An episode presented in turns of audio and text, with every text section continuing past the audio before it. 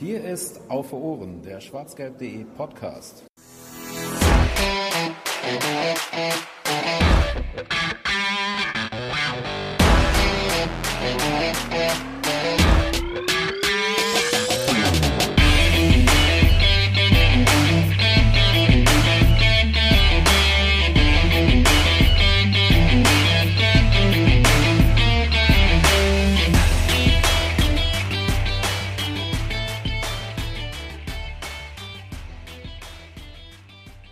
Derby-Sieger bleibt für immer der BVB.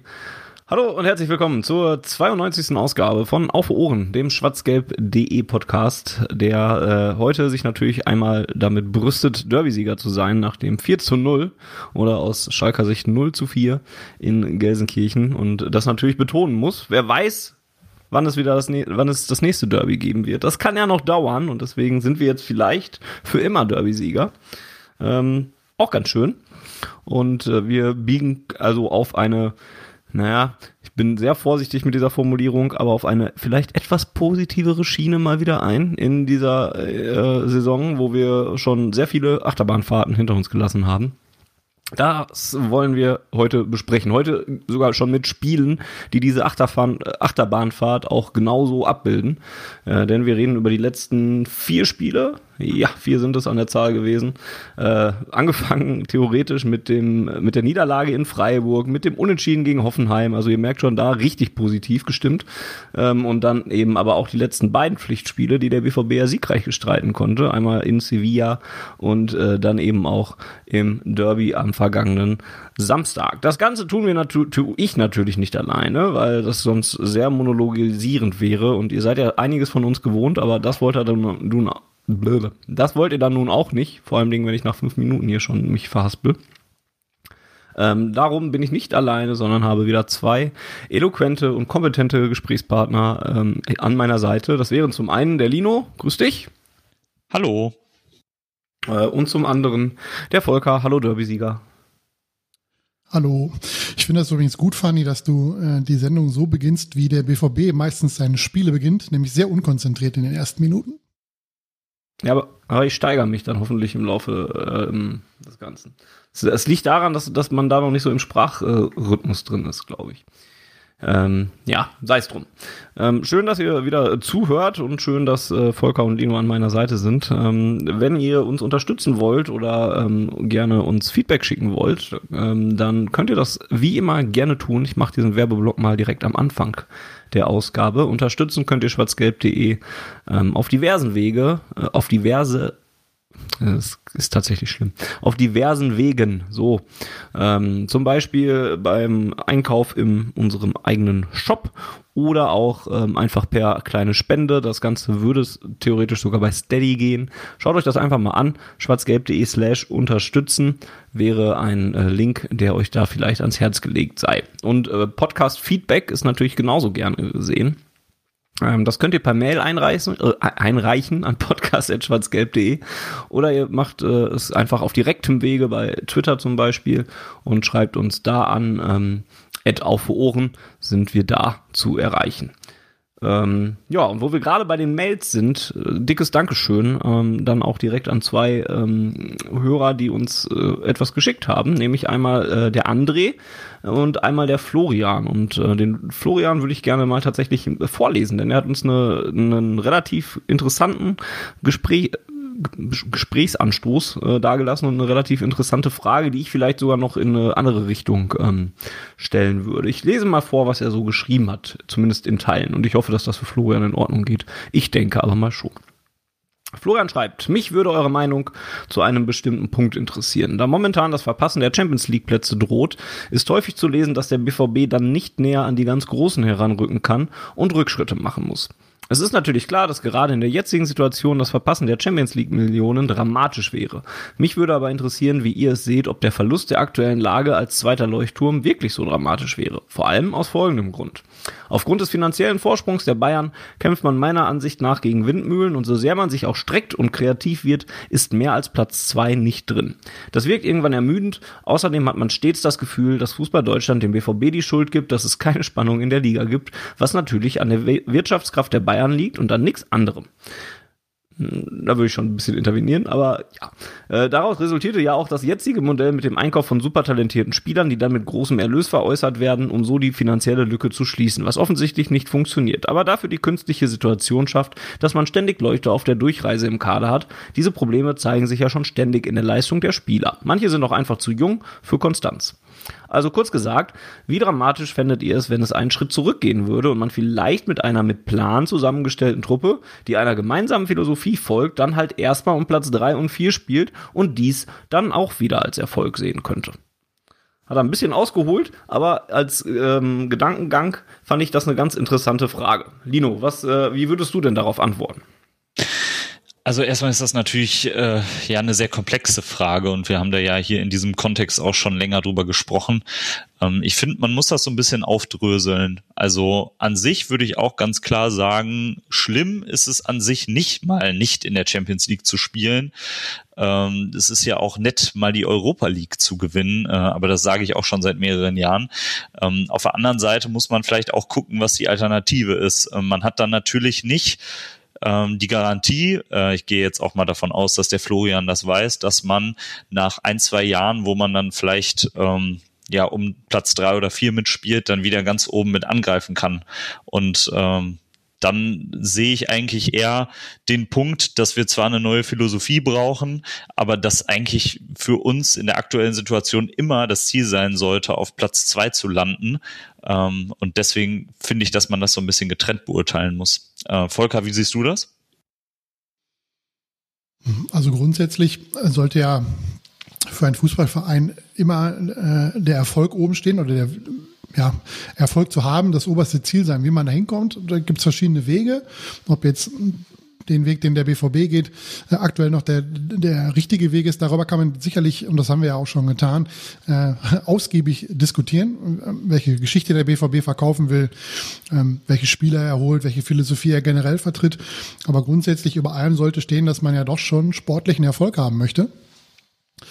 Und äh, wie du so schön gesagt hast, es gibt keinerlei Garantie, dass wenn man jetzt mal drei, vier äh, Spielzeiten äh, ja, Probleme hat, äh, den vierten Platz zu äh, sichern und in der Champions League zu spielen, dass es dann irgendwann wieder aufwärts geht. Also es gibt ja diverse Vereine, die die das schon äh, immer gedacht haben. Ja, Kaiserslautern ist zum Beispiel der HSV, ja, der gesagt hat, gut, dann gehen wir mal einmal runter in die zweite Liga und steigen sofort wieder auf, können uns neu aufstellen äh, auf dem Platz und neben dem Platz und die dümpeln immer noch in der zweiten Liga rum und es sieht äh, auch weiterhin nicht so aus, als wenn sie äh, den Durchmarsch, also jetzt ungefährdet wieder aufsteigen und äh, das kann mitunter auch ziemlich in die Hose gehen. Von daher stimme ich ihm zu, dass wir eine neue Philosophie brauchen.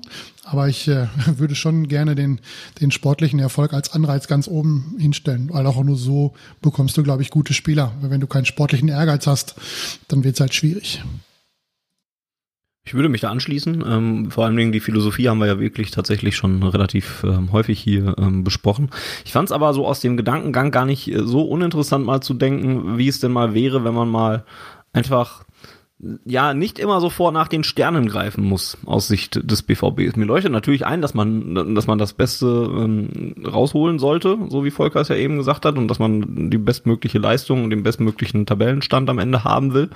Ähm, aber vielleicht ist es, wäre es auch einfach mal ein bisschen angenehmer, nicht deutscher Meister werden zu müssen im Prinzip. Also versteht, wie ich das meine. Man muss es ja nicht zwingend, aber das ist ja nun mal das, worum es geht. Und wenn der BVB nicht deutscher Meister wird, ist es ja meistens schon eine Saison, wo viele enttäuscht sind.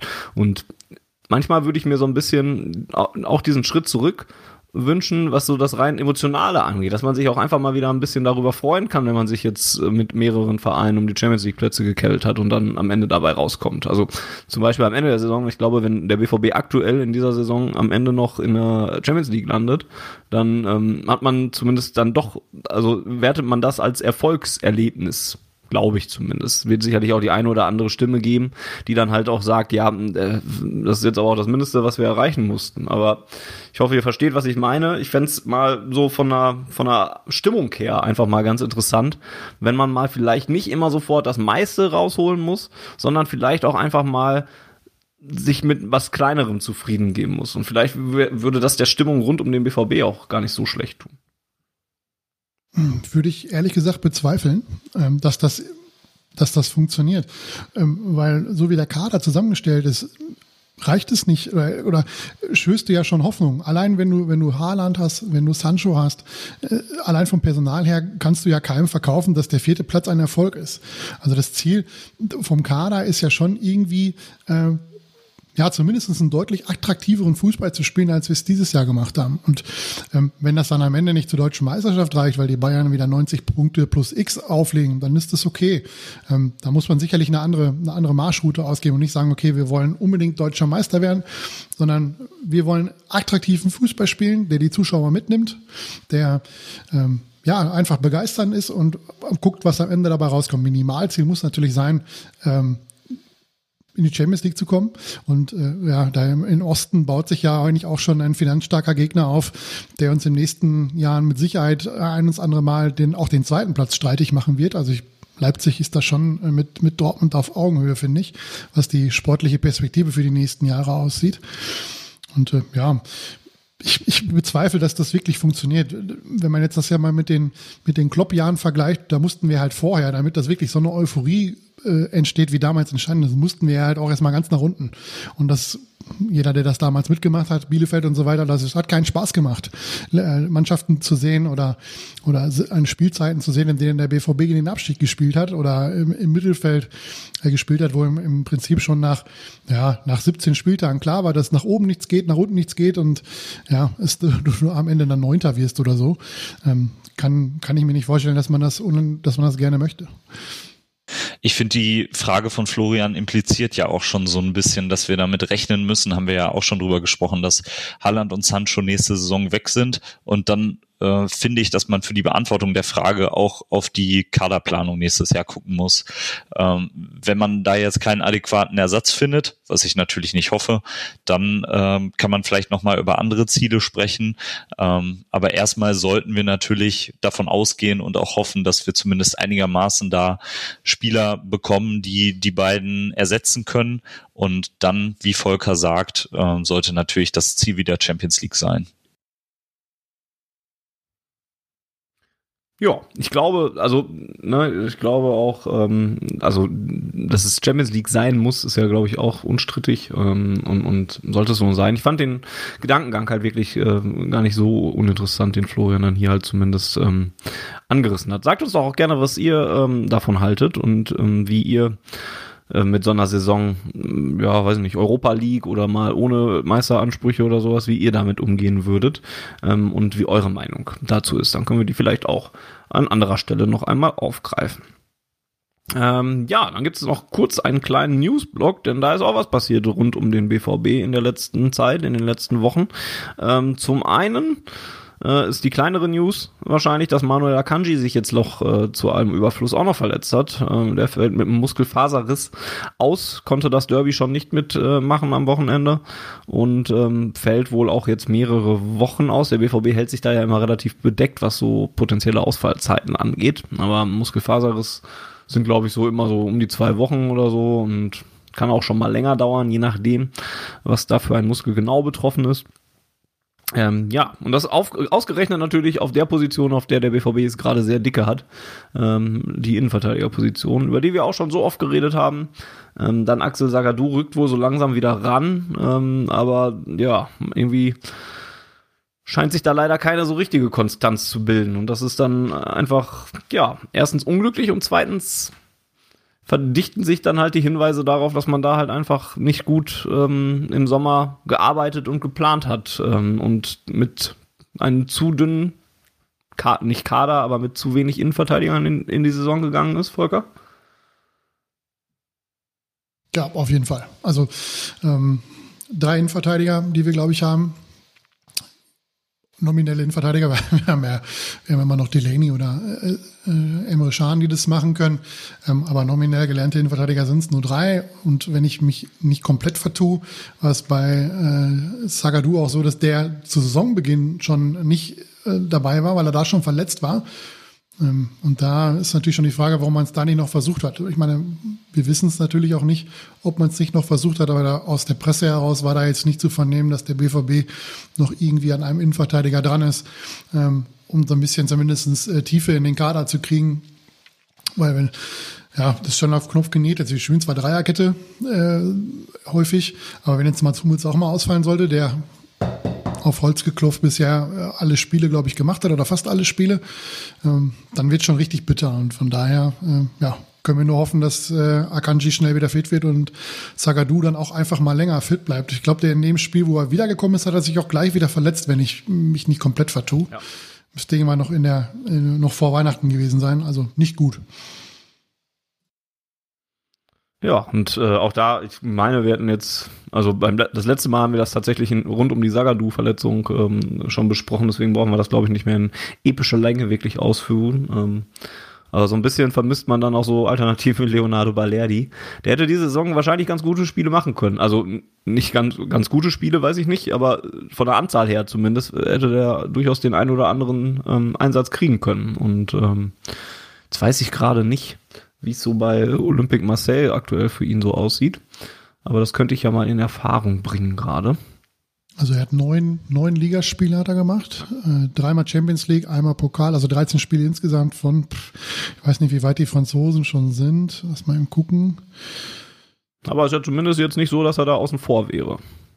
Ja, da aber schon viele. Also wenn du dir die einzelnen Spieler anguckst, äh, 1, 2, 3, 4, 5, 6, 7, 8, 9, 10, 11, 12, 13, 14 Spiele, äh, die ja ohne Einsatz im Kader war. Das ist dann 15, Entschuldigung, 15. Und das ist natürlich schon bei 23 Spielen ist das schon eine, ho eine hohe Nummer. Ne? Also von Spielpraxis kann man da jetzt auch nicht unbedingt reden äh, bei ihm. Aber, Aber klar, das hätte er bei uns dann ja auch haben können. Ja, ja, das ist richtig. Wahrscheinlich schon eher, weil äh, wir ja die Verletzungssorgen haben. Oder man hätte Delaney und Chan wieder vorgezogen. Ich hätte mich sehr gefreut, wenn er da gewesen wäre. Also vor allem, wenn man bedenkt, dass was sich Sagadu ja im August geholt hat, äh, war ja, glaube ich, ein Außenbandriss, wenn ich das richtig im Kopf habe. Und da war ja klar, dass er wirklich lange ausfällt. Ähm, klar war dann vielleicht auch, ich weiß gar nicht, wann das mit der Laie durchgegangen ist, dass man dann Berlerdi direkt wieder zurückgeholt hat, ist ja auch klar, dass das nicht geklappt hat. Ähm, aber da hätte man ja schon noch Zeit gehabt, einen Ersatz zu verpflichten. Ja, wahrscheinlich hat man sich dann so ein bisschen halt mit den Verlegenheitslösungen dann zufrieden gegeben, die man ja jetzt auch immer mal wieder bemüht. Ne? Dann spielt ein Emre Can ähm, Innenverteidiger, der es ja nun mal auch kann und so weiter. Oder weiß ich nicht, Lukas Piszczek wird man noch reingezogen, wobei der das jetzt auch nicht so häufig gemacht hat. Der wäre wär mehr so ein potenzieller Abnehmer noch dafür. Ne? Ähm, ja, irgendwie jedenfalls kein ganz glückliches Bild, was da ähm, der BVB abgegeben hat. Ähm, ein Außenband anderes war es übrigens tatsächlich bei äh, Sagadu.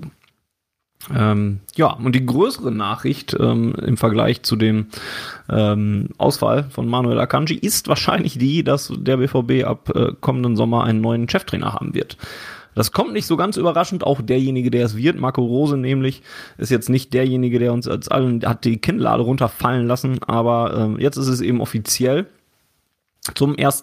Juli 2021 fängt Marco Rose dann eben ähm, an beim BVB und äh, beerbt Edin Terzic, der allerdings ähm, ja wieder zurück in seine Rolle als Co-Trainer gehen soll, im Verein erhalten bleiben soll und ähm, jetzt nicht ähm, entlassen wird oder sonstiges. Ähm, ja, die, die, die, wer hat es, wer, wer hat es gepfiffen? Wie heißt das? Die Spatzen haben es äh, von den Dächern gepfiffen, heißt es, glaube ich. Ne? Ähm, und äh, ich möchte jetzt nicht das ganz große Thema aufmachen, ähm, weil es in der Sommerpause dann einen Podcast zu Marco Rose geben wird, dann ein bisschen ja wirklich auch ein bisschen mehr in die Tiefe, ähm, ein bisschen dezidierter, weil wir dann auch wissen, ja, spielen wir überhaupt Champions League, wie kann sich der, muss oder kann sich der Kader verändern und dann wollen wir so ein bisschen halt ein bisschen genauer gucken, was Marco Rose beim BVB jetzt anstellt. Ansonsten ähm, versuchen wir da jetzt beizubleiben, wie es der BVB und Gladbach eben auch machen, dass wir uns auf die aktuelle Saison konzentrieren und ähm, ansonsten da später nochmal drüber sprechen werden. Trotzdem eure ersten Reaktionen ähm, zu dem ähm, ja nicht so überraschenden Wechsel würden mich trotzdem trotzdem interessieren. Dino, wie hast du reagiert, als es dann jetzt eben offiziell wurde?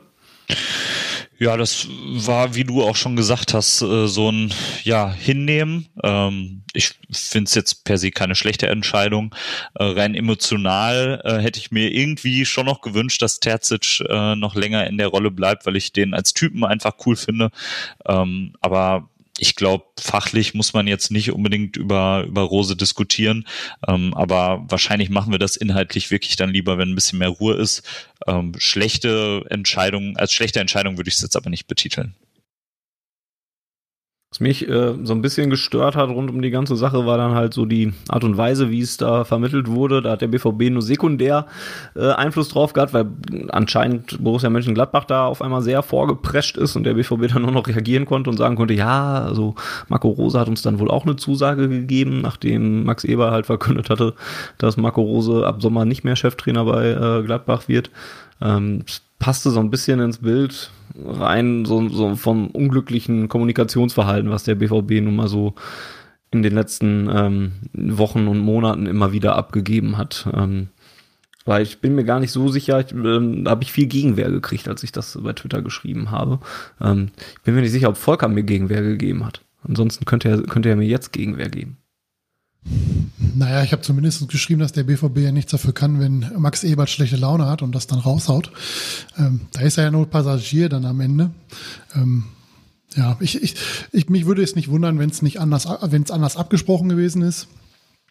Ja, dass also beide gleichzeitig irgendwie eine, eine Meldung raushauen. Ähm, aber es, es könnte auch genauso gut sein, dass es nicht abgesprochen gewesen ist, weil es ja eigentlich ähm, ja gang und gäbe ist, dass man, dass man wartet, bis der Verein, zu dem der Spieler bzw. Trainer wechselt, dann da entsprechend dem anderen Verein sein Go gibt, dass man da sich da einig ist, Vertrag unterzeichnet hat, dass man es dann äh, gemeinsam veröffentlicht. In dem Fall ist Gladbach halt vorgeprescht. Mein Gott, ist halt so. Ich sehe es jetzt retrospektiv auch gar nicht mehr so wild. Das hat mich in dem ersten Moment dann halt schon ein bisschen mehr gewurmt. Ähm, weil ich halt immer denke auch, ja, aber irgendwie muss es da doch auch Möglichkeiten zur Absprache geben. Also klar findet Gladbach das auch gerade nicht geil und Max Eber findet das wahrscheinlich nicht geil, dass er jetzt sich einen neuen Trainer suchen muss und so. Ähm, aber irgendwie muss man doch auch professionell genug sein, dass man sich dann doch irgendwie abspricht oder so und, und, und sagt, ja, wir einigen uns darauf, dass wir das vielleicht nach dem Pokalspiel mal kommunizieren oder so. Ähm, oder halt wenigstens zeitgleich jetzt oder so. Es muss ja noch nicht mal, ging mir noch nicht mal darum, dass sie es jetzt kommuniziert haben oder sowas, sondern so die Art und Weise und Abfolge, die ich da ein bisschen, bisschen seltsam fand. Aber ist es nicht schön, dass in diesem Fußballbusiness, in dem wir uns immer wieder beklagen über aalglatte Interviews, über Selbstbeweihräucherung von ZDF und äh, Dietmar Hopp und äh, unkritischen Interviews, dass auch mal wieder sowas passiert, wo man dann mal einen halben Tag lang sich darüber aufregen kann, weil Mönchengladbach eine andere Meinung hat als der BVB und das auch öffentlich teilt und das immer so ein bisschen hin und her geht. Das ist doch okay. Sonst hätten wir ja nichts zu lachen. Das wäre ja langweilig. Ja, das kann man durchaus so drehen. Und auch, dass man ähm, die Gladbacher so sehr damit verärgert hat, macht es ja auch eigentlich wieder ein bisschen schöner. Ne? Also ich halte eigentlich relativ viel von Max Eberl, aber da, da war er echt schon ein bisschen unprofessionell, was das angeht, fand ich. Und ich finde, man muss auch sagen, was positiv an der ganzen Sache ist, dass das jetzt nicht noch äh, monatelang rund um den Verein so rumwabert, sondern dass man jetzt schon Gewissheit hat ähm, und dann heizt das nicht immer mehr noch die Gerüchteküche an und wird dann ausgeschlachtet bis zum Ende der Saison, sondern jetzt weiß man, was Sache ist und ähm, kann sich dann irgendwie auch emotional schon darauf vorbereiten. Wobei Volker da immer diese Lame Duck-Diskussion ähm, äh, so gerne mit in den Raum genommen hat. Ähm, als es auch zum Beispiel darum geht, ob Favre, ihr erinnert euch, äh, ob der vielleicht diese Saison nicht überleben wird und dass man ihn bis zum Sommer noch mitzieht. Ähm, siehst du das Problem jetzt auch bei, bei Terzic, Volker? Nee, nicht wirklich, weil Terzic ja dem BVB erhalten bleibt. Er bleibt der Co-Trainer, das heißt, er hat doch in der nächsten Saison eine gewisse ja, Macht ist vielleicht das falsche Wort, aber er wird Einfluss haben auf äh, personelle Entscheidungen, gehe ich mal schwer von aus. Ähm, sei es jetzt kadertechnisch gesehen oder Spieltagskadertechnisch gesehen. Von daher würde ich mich anstelle von diversen Spielern äh, hüten, da jetzt irgendwie den, den Lessing raushängen zu lassen und äh, zu, zu hoffen, dass das dann unter Marco Rose besser wird. Also ich glaube, es macht schon einen Unterschied, ob, ob der Trainer, der jetzt in der Verantwortung ist, im nächsten Jahr auch noch, wenn auch ein bisschen weniger Verantwortung, aber dann noch Verantwortung hat, da ist oder ob der jemand ist, der definitiv im nächsten Jahr nicht mehr da sein wird. Das ergibt Sinn. Das ist ein Unterschied zu den sonstigen Fällen. Äh, Peter Stöger hast du damals ja auch immer ange, ange, angeführt als weiteres Beispiel. Ähm, wenn Edin Terzic jetzt bleibt, ist das natürlich nochmal was anderes. Ja, dann lasst uns doch in die Spiele gehen und ähm, tja, auch da frage ich mich, wie jedes Mal, wie wir es am besten denn machen sollten. Ähm, vielleicht kann man die ersten beiden frustrierenden Spiele fast schon zusammen abhandeln, denn ähm, nachdem wir beim letzten Mal, ich muss mich gerade mal wieder erinnern, haben uns schon so oft geärgert, aber beim letzten Mal waren wir schon wieder ein bisschen angefressener. Ne?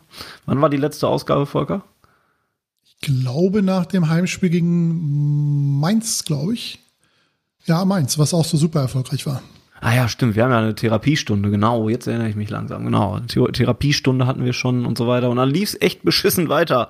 Denn der BVB hat in Freiburg direkt auf den Sack gekriegt, also was heißt auf den Sack gekriegt? Verloren haben sie in Freiburg, 2 zu 1 in einem Spiel, das nicht gut war, ähm, auch wenn man vorher sich so äh, darum bemüht hat, seine tolle Bilanz gegen den Sportclub aus Freiburg ähm, äh, hervorzustellen. Äh, eigentlich musste es da schon schief gehen, nachdem man das getan hat. Ähm, ja, gab's echt in der ersten Halbzeit gar nicht viel. Das war einfach ein schwaches Fußballspiel auf beiden Seiten und, und es gab nicht viele Aktionen. Ähm, Can hat nach fünf Minuten an der Latte geschossen, wenn wir uns daran erinnern. Und dann ist in der zweiten Halbzeit das Spiel halt ja schon ungünstig gelaufen für den BVB, aber halt auch vermeidbar. Also das sind zwei Fernschüsse, die da reingehen. Wir erinnern uns an Jong, heißt er wieder, glaube ich, ausgesprochen der einfach nicht gestört wird beim, bei, bei seinem Fernschuss und dann keine ganz großen Probleme hat, den dann auch zu verwandeln. Und das 2 zu 0 war dann das Eigentor, äh, so wurde es, glaube ich, dann am Ende gezählt von Marvin Hitz. Und ähm, Ansonsten ging echt wenig in diesem Spiel. Reus wurde nach 60 Minuten ausgewechselt, Mukoko kam dann ähm, und hat sofort mehr Schwung in die ganze Offensivabteilung gebracht, ähm, äh, wie der Rest der Mannschaft. Ähm, hat dann auch das 2 zu 1 noch erzielt und mal wieder ist der BVB dann zu spät in die Partie gekommen und ähm, hatte sogar noch die Chance auf den Ausgleich, aber hat, hat am Ende nichts mitgenommen. Und ähm, das ist dann einfach zu wenig gewesen, gerade in der aktuellen oder derzeitigen oder damaligen Situation ähm, bei den Freiburgern, wo du ja eigentlich nun mal ja gewinnen musstest und ähm, eigentlich nach einem Erfolgserlebnis gesucht hast. Ähm, Nino, hast du noch was zu sagen zu diesem äh, ersten speziellen Spiel? Ja, ich finde, man muss ein bisschen vorher ansetzen, äh, in der Therapiestunde, die du angesprochen hast. Das war, glaube ich, sogar nach dem genau nach dem München-Gladbach-Spiel war das. Und dann haben wir gesagt, das Spiel gegen Augsburg wird richtig schwer, weil die sich wieder hinten reinstellen. Und das lief dann ja erfreulicherweise trotz Rückstand ganz gut. Und gegen Paderborn hat man sich dann ja auch nicht mit Ruhm bekleckert. Aber ähm, ja, man hat zumindest gewonnen. Und äh, dann hatte man ja schon gegen Freiburg die Hoffnung, okay, jetzt kann das ja vielleicht zumindest mal so eine kleine Serie werden, vor allem im Angesicht der, der Gegner, die dann kommen. Ähm, und dann war ich schon extrem enttäuscht. Also äh, ich glaube, du hast es gerade auch schon Standfußball genannt. Da war einfach viel zu wenig Bewegung drin in unserem Spiel und ähm, ja, äh, vielleicht kann man so zusammenfassen, es war eine von vielen einfach unglaublich schwachen Leistungen dieser Saison und äh, ja, da habe ich mich schon so auf, äh, auf den Boden der Tatsachen zurückgesetzt gefühlt. Äh, wie war das bei dir, Volker? Ich muss mich ja tatsächlich erstmal korrigieren. Unsere letzte Ausgabe war gar nicht nach dem Mainz-Spiel, sondern tatsächlich nach dem Pokalspiel gegen Paderborn, was wir ja mit einer überragend guten Leistung nach Verlängerung äh, gewonnen haben. Äh, warum ich mich so vertan habe, liegt wahrscheinlich daran, weil irgendwie alle Heimspiele gegen Mainz und Hoffenheim und Paderborn irgendwie vom Stil her immer gleich waren, nämlich sehr langweilig. Ähm, ja, ich hatte es irgendwie im Gefühl, dass wir in Freiburg nichts holen werden, weil der BVB in dieser Saison dazu neigt, irgendwie fest eingeplante Punkte diesmal nicht mitzunehmen. Das sind immer so Punkte gegen Mönchengladbach, wo wir irgendwie so 13 Pflichtspiele oder so nicht, äh, nicht einen Punkt abgegeben haben und dann sehen wir da wirklich nicht gut aus beim, beim Ligaspiel. Dann äh, irgendwie Köln, die, die, was weiß ich, 26 Jahre nicht mehr in Dortmund gewonnen haben, die gewinnen in Dortmund und äh, ja, solche, solche Serien. Und wenn man es positiv sehen will, hat Dortmund auch immer endlich wieder in Spanien gewonnen. Erst das zweite Mal überhaupt in der Champions League. Und äh, ja, deswegen hatte ich so ein bisschen das Gefühl, dass, dass der BVB da in Freiburg große Probleme kriegen wird. Und äh, ja, so ist es dann ja auch gekommen. Weil das äh, Spanien-Spiel dann deutlich später kam. Ne? Also, ähm ja, das war dann später, aber äh, im Einfluss auf Freiburg, wie gesagt, hatte ich, auch weil die Freiburger zu Hause bis, bis zu dem Spiel äh, nicht so schlecht waren, die hatten einen relativ guten Lauf. Jetzt haben sie, glaube ich, letztes Wochenende verloren, aber ähm, das es kam jetzt nicht aus heiterem Himmel, dass der BVB da verloren hat und auch die Art und Weise, wie er dort verloren hat, äh, fand ich jetzt nicht sonderlich überraschend, muss ich ehrlich sagen. Nee, ich glaube, das war auch ein, eine der sch schlimmeren Sachen, dass man das halt so hat kommen sehen. Ähm, Habe ich jedenfalls häufig auf Twitter gelesen. Ich glaube, von Clemens ja auch, mit dem wir letztens noch gesprochen haben. Äh, über immer die gleiche Scheiße zum Beispiel, so war der letzte Episodentitel, falls ihr euch noch daran erinnert. Ich war auch gar nicht so sauer eigentlich, also weil es halt irgendwie so erwartbar war. Ich wurde dann halt wieder nach dem Spiel erst richtig sauer, weil sich dann ähm, Emre Can und Mats Hummels berufen gefühlt haben, nach diesem Spiel ähm, Interviews zu geben was erstmal noch nicht schlimm ist, aber vor allem Dingen Hummels stellt sich da nach dem Spiel hin, nach einer absoluten Nichtleistung, ähm, also nicht, nicht speziell von ihm, sondern von der gesamten Mannschaft und ähm, sagt sinngemäß sowas wie, ja, war halt auch viel Spielpech und, und wir hatten halt kein Glück und im Moment läuft halt auch ein bisschen alles gegen uns und hast du Scheiße am Fuß, hast du Scheiße am Fuß und so. So ist es sinngemäß zumindest bei mir angekommen. Und ähm, dann, dann erzählt er, dass die Gegentore unglücklich gelaufen sind und vorne müssen wir ganz hart arbeiten, damit, damit wir mal ein Tor schießen und sowas. Ähm, ja, und Emre Can kam dann kurz darauf und hat so ein bisschen in die ähnliche Kerbe gestoßen. Und weil das jetzt schon auch das Wiederhol, ein wiederholtes Mal so war, dass man echt eine schlechte Leistung hatte, mit Ansage eine schlechte Leistung hatte und kein Erfolgserlebnis ähm, äh, am Ende produziert hat, hat es mich echt wütend gemacht, dass man sich dann hinstellt und anstatt mal selbstreflektiv zu sein und, und seine eigene Leistung mal ein bisschen zu hinterfragen und, und zu gucken, was man besser machen müsste oder warum es nicht läuft, stellt man sich dahin und sagt, ja, es war halt wieder Pech, doof, was wir hier in Freiburg verloren haben. Und das in einem Spiel, wo der BVB auch nun mal echt Aktien dran hatte. Und ähm, das hat mich echt genervt und da war ich echt sauer. Das war dann, ähm, das war das Spiel, wo ich dann getwittert habe, dass, dass ich aufpassen muss, dass er nicht gleich eine Flasche in den Fernseher äh, fliegt, weil, weil mich vor allen Dingen dieses Hummels-Interview ähm, hat mich echt ein bisschen sprachlos zurückgelassen, dass man das erstmal so wahrgenommen hat und ähm, das fand ich echt ein bisschen auch alarmierend einfach, weil man sich in der Phase der Saison mit so vielen Rückschlägen und so vielen schlechten Ergebnissen hinstellt und dann sowas sagt. Puh. Ähm, das fand ich, fand ich hart. Es ist auch einfach, es ist auch einfach strategisch total dumm gewesen. Also es ist ja nicht so, dass das, was die beiden gesagt haben, komplett an der Wahrheit vorbeiläuft. Ähm, es ist wahrscheinlich so, dass wir in dieser Saison nicht wirklich viel Spielglück hatten, äh, aber das ist ja schlicht und einfach der falsche Fokus. Also, wie du schon gesagt hast, also ich bin auch sauer geworden, als ich das gehört habe, weil ähm, das ist ja einfach nur die halbe Wahrheit und äh, das ist ja nicht das, worauf man die öffentliche Meinung lenken sollte, sondern eher äh, ja, wir so, müssen jetzt hier mal drauf gucken, wie wir da mit äh, fußballerischer Arbeit rauskommen und äh, dann nicht so die, diese Glückskarte da auf den Tisch zu legen und zu sagen, ja, an einem anderen Tag hätten wir hier mit ein bisschen mehr Glück gewonnen. Kurze Zeit später, also nach dem nach dem 2 zu 2 gegen Hoffenheim hat das zum Beispiel ein bisschen, bisschen anders formuliert. Da hat er gesagt, ja, wir sind halt, wir müssen uns entwickeln und, und, und wir arbeiten hart im Training und wenn man uns Zeit gibt, dann sieht man das da halt auch. Auch das ein bisschen unglücklich noch, aber da fand ich schon gar nicht mehr so schlimm, weil er da zumindest auch sich selbst so ein bisschen, oder die Mannschaft halt. Ich meine, nie Mats Hummels selber gerade ähm, sondern eher einfach ihn als Repräsentant von Borussia Dortmund. Aber da hat er, sie, hat er die Mannschaft dann halt auch in die Pflicht genommen, anstatt sich da so hinzustellen und so gefühlt zumindest, das alles so von sich wegzuschieben. Volker, du wolltest gerade äh, noch intervenieren.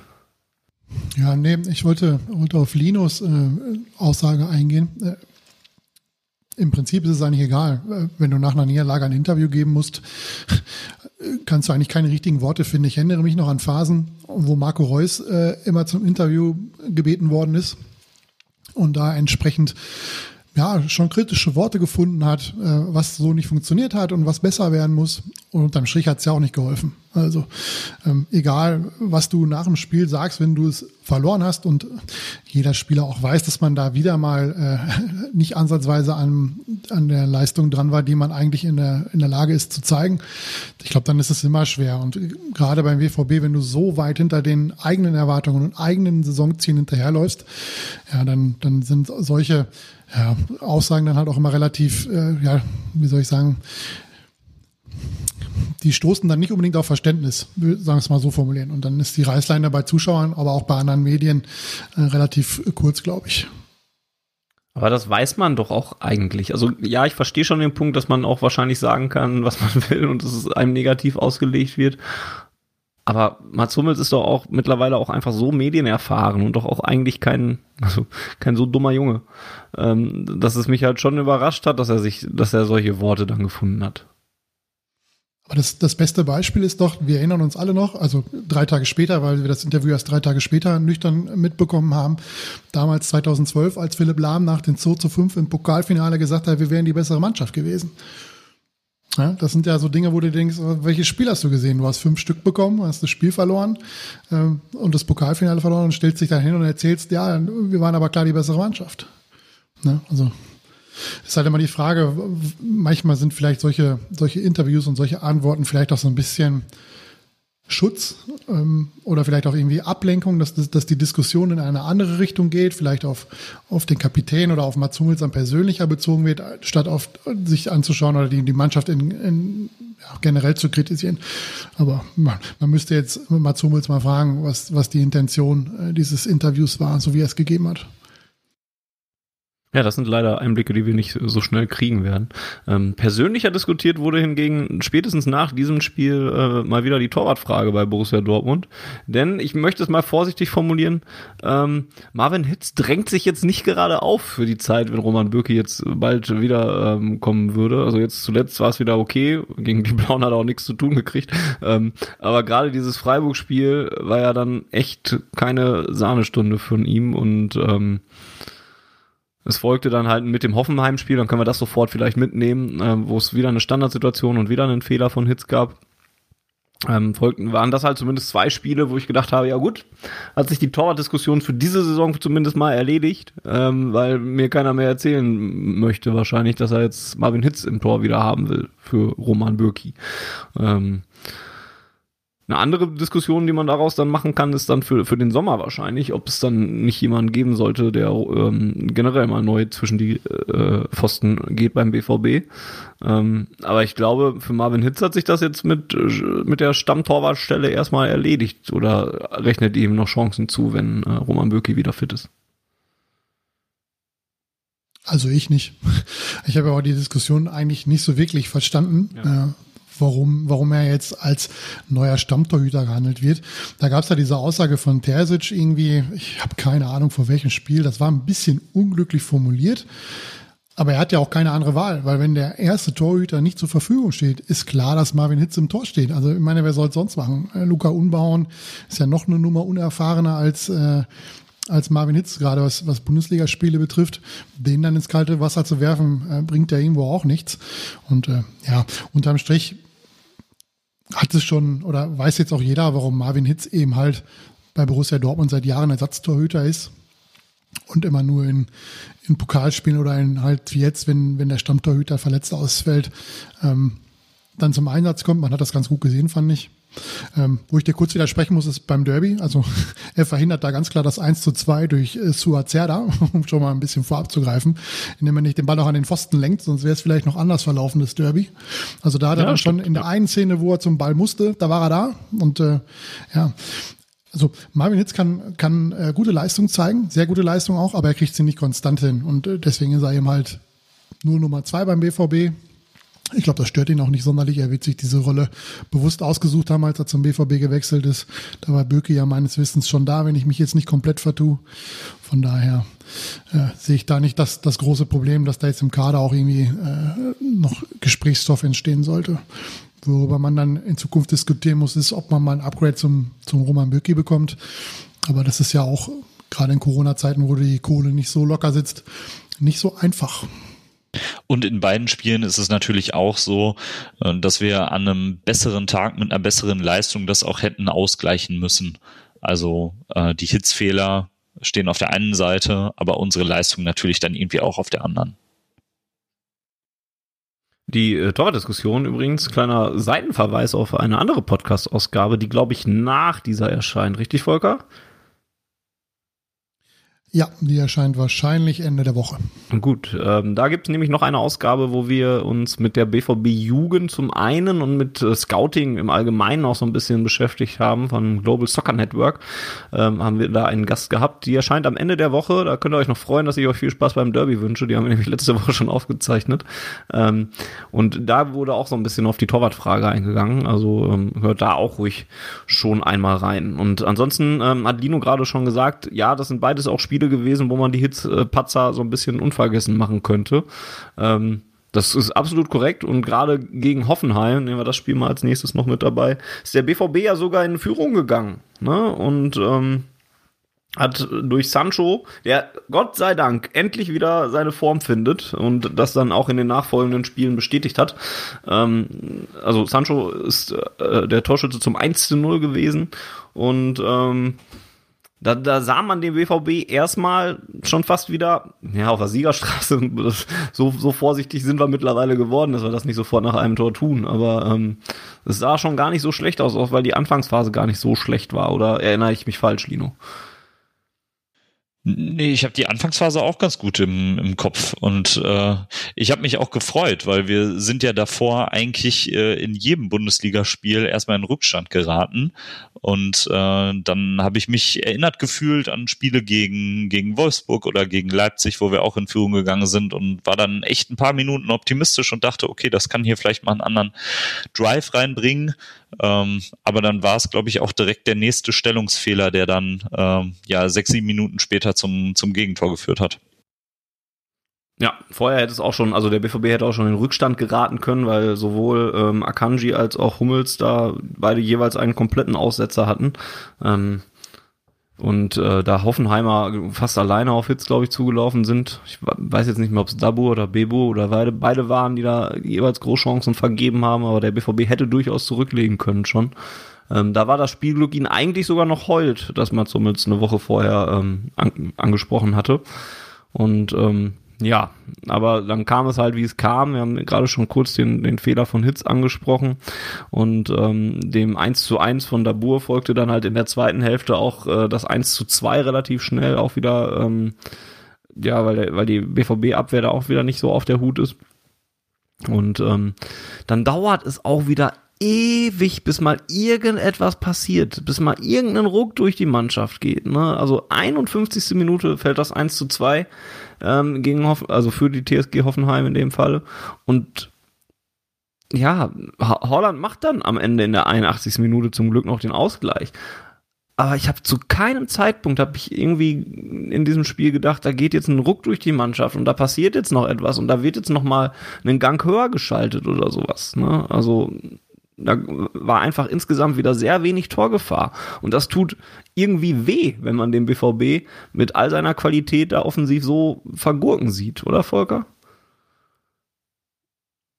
Ja, das hast du sehr schön formuliert. Ich habe es ja auch reingeschrieben, ähm, dass der BVB irgendwie in seinen Angriffsbemühungen zum einen sehr vorhersehbar wirkt. Zumindest war das gegen, gegen Hoffenheim so. Ähm, und er hat halt große Probleme, äh, Tempo ins Spiel zu kriegen. Das war jetzt in mehreren Heimspielen hintereinander das große Problem, dass du zwar sehr viel Ballbesitz hast, aber das Tempo nicht reinbekommst, keine tiefen Läufe bekommst, auch teilweise wirklich äh, die Pass- und Laufwege nicht stimmen. Ähm, da gab es irgendwie eine Szene, ganz äh, exemplarisch, wo, wo Haaland äh, anzeigt, wo er hinläuft, aber der Pass geht genau in die andere Richtung, wo Haaland natürlich überhaupt keine Chance hat, an den Ball zu kommen. Und äh, das sind dann halt so, so Dinge, die, ja, die machen es halt schwer, sich so ein Spiel anzuschauen. Ähm, zum Ausgleich möchte ich noch kurz sagen, da muss ich den BVB loben und vor allem Erling Haaland loben, dass er da äh, weitergespielt hat. Ähm, wir erinnern uns, es gab einen Hoffenheimer, der irgendwo auf dem Spielfeld rumlag und die Hoffenheimer haben erstmal weitergespielt. Und dann gab es einen so einen Katastrophenfehlpass von, ich habe keine Ahnung von wem, direkt Haaland in Uli, die Füße. Und ja, kann sein. Und der dann eiskaltes Tor gemacht hat. Und das ist genau das, was ich vom BVB eigentlich immer erwarte. Wenn, dass sie es konsequent zu Ende spielen und darauf scheißen, äh, in, auf äh, gut Deutsch gesagt, ähm, was der Gegner davon hält, weil der Gegner hat das Spiel nicht unterbrochen, er hat selber weitergespielt, er hat das Tor mit eingeleitet und dann kann sich auch gerne irgend so ein Hoffenheimer, keine Ahnung, wer es war, Vogt oder sonst irgendjemand nach dem Tor noch darüber aufregen, dass der BVB den Ball nicht ins Ausgespielt hat. Das ist nun mal so, dass es eigentlich Aufgabe des Schiedsrichters ist, bei einem verletzten Spieler das, äh, die Partie entsprechend zu unterbinden. Und da Hoffenheim keine Anstalten gemacht hat, das Spiel zu unterbinden, muss der BVB es auch nicht tun. Ja, sehr richtig. Ähm, fand ich auch ein ganz schönes Affentheater, was die Spieler da veranstaltet haben. Da muss ich dann allerdings auch positiv sagen, der Sportdirektor der TSG, ich glaub, glaube zumindest ist der Sportdirektor Rosen, heißt er so. Ähm, der war dann im Interview nach dem Spiel bei Sky ähm, und hat dann da aber auch relativ klar und deutlich gesagt, dass sie da schon selbst schuld gewesen sind und an dem BVB keinen Vorwurf gemacht. Also nach dem Spiel gab es dann keine Vorwürfe mehr aus Hoffenheim, was das Ganze angeht. Ich glaube auch von, von anderen Leuten nicht mehr so wirklich.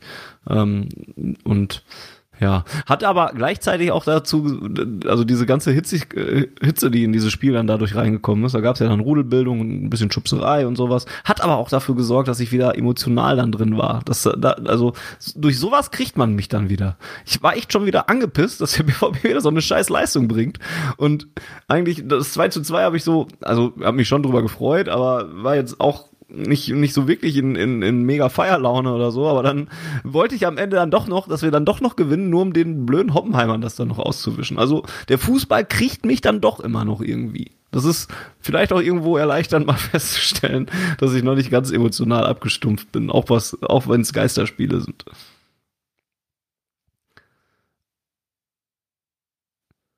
Gut, euch, euch, ihr seid abgehärtet, euch ist das alles komplett egal gewesen, verstehe schon. Nee, ich kann, ich kann dir nur zustimmen. Also ich saß nach dem, nach dem 2-1, was ja ziemlich früh nach der Pause fiel, also nach dem 1 zu 2, äh, gefühlt 25 Minuten regungslos und frustriert auf meinem Sofa rum. Äh, und dann das 2-2 habe ich auch eher so abgenickt.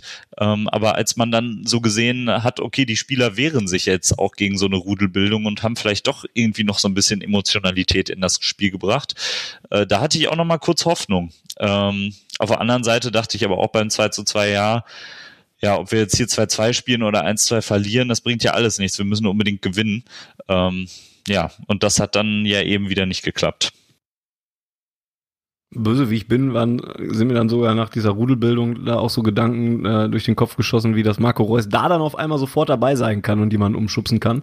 Oder sich da, da sofort in den Pulk da rein äh, stürmen kann. Ähm, ich glaube, Sancho war auch noch relativ schnell mit dabei. Guerrero, glaube ich, auch, der im Moment auch nicht so seine beste Phase hat. Ähm, und äh, da war ich dann wieder so sarkastisch, dass ich gedacht habe, ja klar, jetzt geht's auf einmal wieder. Da könnte auf einmal wieder giftig sein, ne? Wenn irgendjemand dann, dann euch mal ähm, ein bisschen krumm kommt oder sowas. Ne? Also, hm. naja.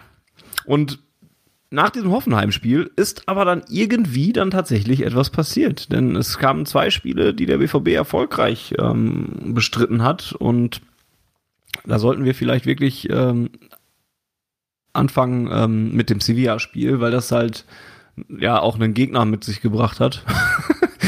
Ähm, das meine ich noch nicht mal so als das, wie, wie, wie es klingt gegen die Blauen. Aber die sind halt einfach schlecht. Und Sevilla war nun mal eine Mannschaft, die mit super viel Rückenwind in diese Partie gekommen ist. Neun Spiele, glaube ich, ohne Niederlage, sieben ohne Gegentor oder irgendwie sowas. Und ähm, obwohl der BVB sich nach sieben Minuten direkt einfängt, ist das ein ganz anderes Spiel auf einmal. Und da wäre jetzt sehr interessant mal herauszufinden, warum das auf einmal ein anderes Spiel war. Erste These, Sevilla hat mehr mitgespielt als die anderen Gegner, die uns zuvor, ähm, in, also davor in den Wochen unbequem in den Weg kamen. Ähm, kann das schon ein Grund sein, Volker? Nee. Erste, erste These für mich wäre, es ist Champions League. Die wollte ich auch irgendwann ähm, noch anführen, ja. ja die, die, die, große Bühne. Nein. Ähm, ja, das, das, das 1-0 war schon, das, das ist wirklich mal ein unglückliches Tor, muss man mal ganz ehrlich sagen. Dabei wird da ja noch abgefälscht, wenn ich das noch, wenn ich sogar zweimal, wenn ich es nicht komplett falsch im, im Kopf habe. Auf, jeden Fall. auf jeden Fall. Ja, ja. Bei Bellingham ja. bin ich mir nicht hundertprozentig sicher, ob der den Ball noch einen Tacken äh, abfälscht. Auf jeden Fall äh, war das wirklich mal ein unglückliches Tor. Ähm, aber ja, ich glaube, so ganz gänzlich falsch liegst du nicht, äh, dass, dass Sevilla dem BVB so ein bisschen entgegengekommen ist. Und was natürlich immer hilft, ist A, äh, der, der relativ schnelle Ausgleich von Dahut. Schönes Tor, muss man wirklich mal sagen. Endlich mal einer, der sich auch wirklich da aus, aus weiß ich nicht, 18, 19 Meter mal äh, aus der Distanz ist, auf jeden Fall mal versucht. Und die Qualitäten hat er ja. Er zeigt sie nur nicht konstant genug, was ja eh so ein Running Gag in Dortmund ist, konstante, Leist konstante Leistung. Ja, und mit der Führung von Haaland dann in der, in der 27. Minute auch wieder äh, wunderbar herausgespielt und Haaland, der dann da nach dem Doppelpass mit Reus, glaube ich, der den da so wieder so reinlupft, der sich dann halt durchsetzt gegen den, gegen den Verteidiger und den Torwart. Ja, das, das ist ja das, was man sich eigentlich wünscht, dass man, dass man das Gefühl hat, dass der BVB einfach alles macht, was er, was er kann, was in seiner Macht steht und äh, wirklich alles gibt, um das Spiel zu gewinnen. Und das hat er dann in Sevilla gemacht und äh, mit der Führung hat er dann den entsprechenden Platz gehabt und Sevilla hatte nicht so wirklich eine Idee, was sie gegen den Rückstand machen sollen, weil sie ja eigentlich eine Mannschaft sind, die, die lange den Ball in den eigenen Reihen laufen lässt, was sie auch in der zweiten Halbzeit teilweise versucht haben, ohne wirklich viel Torgefahr auszustrahlen. Ich würde vielleicht noch diese neue Grundordnung im Mittelfeld als Grund anführen. Ähm, da haben wir ja so eine, so eine Dreierkette gebildet aus Chan, Bellingham und Dahut, die mich wirklich positiv überrascht haben, wenn ich ehrlich bin. Äh, Thomas Delaney ist ja in Dortmund geblieben, weil er zum ersten Mal Papa geworden ist. Vielleicht auch nochmal Glückwunsch an dieser Stelle. Ähm, und ich finde die drei, die ihn dann quasi in Personalunion vertreten haben, die haben das wirklich gut gemacht und ähm, haben wirklich dafür gesorgt, dass da nicht so viele Bälle gut verteilt werden konnten aus Sicht des Gegners. Ähm, ich glaube, das war auch noch mit ein Grund. Wie habt ihr die drei da so gesehen? Ja, absolut. Also ähm, Dahut hat, finde ich, auch ein, generell ein, einfach ein sehr, sehr gutes Spiel gemacht. Ähm, hat mir sehr gut gefallen. Ähm, aber auch die, diese Dreier-Formation, die da reingegangen ist, fand ich fand ich erst interessant, als ich es gelesen habe, aber als ich es dann so im Spiel gesehen habe, hat es ganz gut funktioniert. Ähm, und hat vielleicht mir sogar ein bisschen gezeigt, dass es einfach ein anderer Weg ist, als zu sagen, okay, wir haben jetzt nun mal, wir spielen das 4-2-3-1 meistens oder manchmal ist es hinten noch eine Dreierkette oder sowas und in, in der Mitte haben wir halt aber immer eine Doppel-6 gehabt in, in der letzten Zeit. Und da haben die Personen dann zwar durchaus mal Unterschied, Unterschiede, ähm, also waren unterschiedliche Personen, ähm, aber hier hat man dann sich mal einfach für was anderes entschieden. Ähm, und, und ja, auch so von der Kombination her, ne? Chan ist, ist der Abräumer so in dem Sinne gewesen und Bellingham und Dahut. Dahut vielleicht auch mehr so, ja, der Kreative, Bellingham so von beiden so ein bisschen was. Das war halt eine, war halt eine ganz gute Kombination in dem Falle. Und ähm, fände ich sogar ganz interessant, das vielleicht ein bisschen häufiger zu sehen. Ne? Also, Volker hat gerade schon angesprochen, bei Dahut ist es halt die Frage seiner Konstanz. Ähm, Im Derby hat er mir auch wieder ganz gut gefallen. Ähm, das wäre ihm zu wünschen, wenn er das wirklich mal regelmäßig auf dem, auf dem Platz kriegen würde.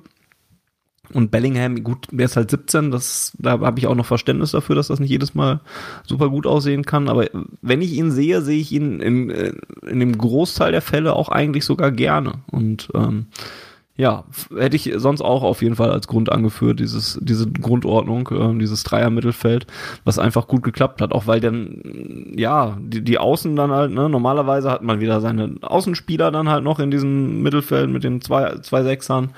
Hier war es dann halt mal ein bisschen anders aufgeteilt, ne, weil, jetzt weiß ich gerade gar nicht mehr, Reus hat gespielt und war Brand noch auf den, ne, Sancho, ne, Reus, Sancho, Haaland. Sancho, genau. Genau. Ja, und dann ist das halt mal so eine Dreierreihe, die du da vorne hast, ne? Und, und kann da untereinander vielleicht auch noch eher tauschen. Dann sieht das halt schon ein bisschen anders aus. Und ähm, hat mir ganz gut gefallen. Noch dazu vielleicht sogar die Tatsache, ähm, dass der Hut, der ist ja nur am Reden, ne? Also, aber das klingt erstmal negativer, als es gemeint ist. Der, der ist so ein Lautsprecher und ich finde, der tut, also ich hatte in Sevilla und im Derby halt auch ähm, das Gefühl, dass das der Mannschaft auch gut tut dass einfach mal da auf dem Platz geredet wird und angefeuert wird und so weiter. das war jetzt sicherlich nicht entscheidend für dieses Spiel, aber ich glaube, ganz so schlecht kann es der Mannschaft auch nicht tun, oder Volker? Ich glaube, dafür müssen nochmal die Leistung stimmen. Ähm, grundsätzlich, ja, wenn es läuft, dann ist so ein Lautsprecher immer, wird ja immer positiv hervorgehoben. Wenn es nicht läuft, dann, dann fragt man sich immer, wo sind sie denn, die Lautsprecher? Ähm, ich glaube, du, du musst einfach mit Leistung überzeugen. Und wenn du, wenn du mit guten Leistungen vorangehst, dann kannst du halt auch besser deine Argumente verkaufen, als wenn du selber in einer Formkrise bist, so wie Marco Reus, ist ja eigentlich das perfekte Beispiel. Ich finde immer schwierig, wenn ein Kapitän selber sehr mit seiner Leistung zu kämpfen hat, wie er dann von seinen Mitspielern Leistung einfordern möchte als Kapitän. Das stelle ich mir mal sehr schwierig vor. Und äh, ja, bei der Hut war es halt wirklich gegen Sevilla vielleicht sogar das beste Spiel, was er im Trikot des BVB gemacht hat. Ähm, da, da fällt sowas dann positiv auf. Ich würde aber auch nochmal die Frage in den Raum werfen, nach, was nach Hoffenheim wirklich passiert ist. Ähm, BVB-Spieler und äh, auch Edin Terzic wurden ja nach dem Derby gefragt, was passiert ist und die haben alle gesagt, okay, wir haben das eigentlich aufgearbeitet, wie wir das sonst auch getan haben. Aber mir ist schon aufgefallen, dass man auch von außen mehr Emotionen reingetragen hat. Äh, da fällt mir ein Zweikampf ein mit, mit Emre Can äh, in der zweiten Hälfte, wo dann wirklich gefühlt die ganze Bank aufgesprungen ist das hat man ja so auch in den letzten Wochen nicht gesehen. Also irgendwas scheint ja schon nach diesem Hoffenheim-Spiel sich getan haben, oder? Verdacht liegt auf jeden Fall nahe, ja. Es ist ähm, sehr, sehr schwer, das von außen zu beurteilen. Aber ja, man hat, es fühlt sich auf jeden Fall so an. Ne? Und, und ich fand auch generell war man in den Zweikämpfen dann auch schon relativ giftig in, in, in Sevilla. Ne? Und ja, Volker hat das zwar auch, äh, also, weiß nicht, wie, wie ernst Volker das gemeint hat, mit Wahrheit Champions League und man kann sich so ein bisschen in, in, in den äh, in Schaukasten stellen und so, aber das Gefühl wird man halt leider auch nicht los, weil es halt häufig diese Champions League Spiele sieht, sind, wo man dann auf einmal wieder glänzen kann. Ne? Und ob es da leichter ist, sich dann nochmal zu motivieren, als wenn man zu Hause gegen Hoffenheim gerade spielt, vor kaum Rängen, also vor leeren Rängen und, und äh, dann ist es vielleicht was anderes, wenn du gerade um den Einzug ins Champions League Viertelfinale spielst bei einer Mannschaft, die dann tatsächlich vielleicht sogar der leichte Favorit in der Partie war, weil Sevilla ne, nochmal da halt echt mit super viel Momentum in das Spiel reingegangen ist. Und ja, oder es ist halt Hummels Aussage dann halt in, in äh, bewiesen, dass, dass man ihnen noch ein bisschen Zeit geben muss, weil sie halt gerade daran arbeiten. Ne? Also da wäre ich noch sehr vorsichtig mit. Vielleicht ist es auch eine Mischung aus all diesen Faktoren, aber dass da irgendwie was passiert ist, das sehe ich schon so wie du, Lino, dass da ähm, irgendwie ja ein Ruck oder eine andere Motivation durch die Mannschaft gegangen ist. Ähm, das fand ich schon interessant und bin ich auch ein bisschen überfragt mit tatsächlich mit einer festen Erklärung. Ich glaube ja, die Antwort auf diese Frage liegt im Spiel gegen Bielefeld. Ähm, jetzt haben wir zwei Spiele gesehen, die natürlich irgendwie prestigeträchtig waren. Einmal Champions League, Volker hat es angesprochen, und dann natürlich das Derby. Und dann gehen wir irgendwie zum Tagesgeschäft zurück. Dann äh, ja, empfangen wir Arminia Bielefeld nächsten Samstag. Und das wäre dann ja wieder so ein, so ein Spiel, wo wir diese Saison eigentlich nicht gut aussehen würden. Und ich glaube, wenn man das jetzt schafft, ähm, die Form irgendwie mitzunehmen, dann kann man vielleicht sagen, dass wir einen Schritt nach vorne gegangen sind. Und ähm, ja, davor wäre ich jetzt erstmal noch ein bisschen vorsichtig. Das ist tatsächlich ein guter Punkt, ja. Ähm, das haben wir leider schon oft genug gesagt, dass wir das jetzt demnächst sehen werden und dann auf die Fresse gekriegt und waren beim nächsten Mal wieder schlecht gelaunt. Ähm, aber ja, es könnte tatsächlich so sein. Ähm, Volker, ist das von dir in, in unserem Dokument, dass, dass du äh, den Punkt äh, zu Haaland gemacht hast noch? Ähm, wenn ja, könntest du es ausführen, weil ich die Aussage gar nicht mehr so ähm, vor Augen habe. Ach so, ja, äh, ich glaube, es war nicht nur Haaland, ähm, der nach dem Spiel, bei Haaland muss man übrigens, das ist super witzig, wenn er eine Frage gestellt bekommt, dann antwortet er häufig, allerdings geht er dabei nicht auf die Frage ein, das ist sehr witzig, das müsst ihr euch mal, gerade wenn er auf Englisch antwortet, ist das sehr, sehr lustig manchmal. Ähm, er hat aber gesagt, dass, dass er äh, sehr zufrieden war, dass die Mannschaft an einem Strang gezogen hat und vor allem auch in der Defensive halt wirklich alle Mann mitverteidigt haben. Und äh, das sagst du ja nicht einfach so. Und äh, das glaube ich, das eine ähnliche Aussage gab es auch nach dem Derby. Ich weiß allerdings nicht von wem mehr so genau. Da ging es in die ähnliche Richtung, dass man wieder mannschaftlich geschlossen aufgetreten ist, dass man wieder alle äh, die Wege gegangen sind äh, für den anderen. Und äh, vielleicht ist das ja genau das, was, was dem BVB noch so ein bisschen gefehlt hat, was man äh, jetzt erst in Sevilla gesehen hat und jetzt im Derby und dann Schauen wir mal, ob wir es in Zukunft auch noch sehen werden in den nächsten Spielen, dass eben halt äh, ja da wieder eine Mannschaft auf dem Platz steht, die sich bewusst ist, dass sie mit dem Rücken an der Wand steht, äh, was die Liga betrifft und dass sie da jetzt äh, schleunigst äh, ja, viele Spiele gewinnen muss, um noch in die Champions League zu kommen. Aber insgesamt war es ja schon, um es jetzt mal positiv zu formulieren, schon äh, ja irgendwie balsam für die Seele, sage ich jetzt mal, ähm, weil die zwei Spiele haben ja schon gut getan. Also wie wir in das Spiel gegangen sind, die Tore, wie wir sie erzielt haben. Ähm, mir fällt da vor allem das 2-1 von Haaland ein in Sevilla, wie er da wirklich so mit aller Kraft noch äh, dazwischen läuft, um dann den Ball zu äh, erreichen. Wenn er da irgendwie eine halbe Sekunde später da ist, dann ist es ja ein Offensivfoul. Ähm, also das hat schon mal wieder Spaß gemacht zuzugucken und da hat man sich auch wieder gerne mitreißen lassen. Also wenn man es jetzt positiv formulieren will, ähm, da hat man schon wirklich was Cooles gesehen und ja, wir sind oft bestraft worden, wenn wir Hoffnung hatten. Ähm, aber ich hoffe jetzt einfach mal, dass wir es irgendwie mitnehmen können in die nächsten Spiele. Da würde ich direkt einen Dämpfer noch mitgeben, um dich gleich wieder so ein bisschen runterzuholen von deiner positiven äh, Stufe. Danke. Das 2 zu 3 ist, das 2 zu 3 ist sehr, sehr bitter ähm, finde ich. Weil äh, jetzt braucht Sevilla im Grunde in Anführungsstrichen nur zwei Tore in Dortmund, äh, um zu gewinnen, wenn der BVB keinen schießt. Und ich halte das für ein durchaus realistisches Szenario, dass Sevilla in Dortmund auch 2-0 gewinnen kann oder 3-1 gewinnen kann. Deswegen finde ich, das, äh, das, das Gegentor hat mich ein bisschen genervt, auch in der Art und Weise, wie es gefallen ist.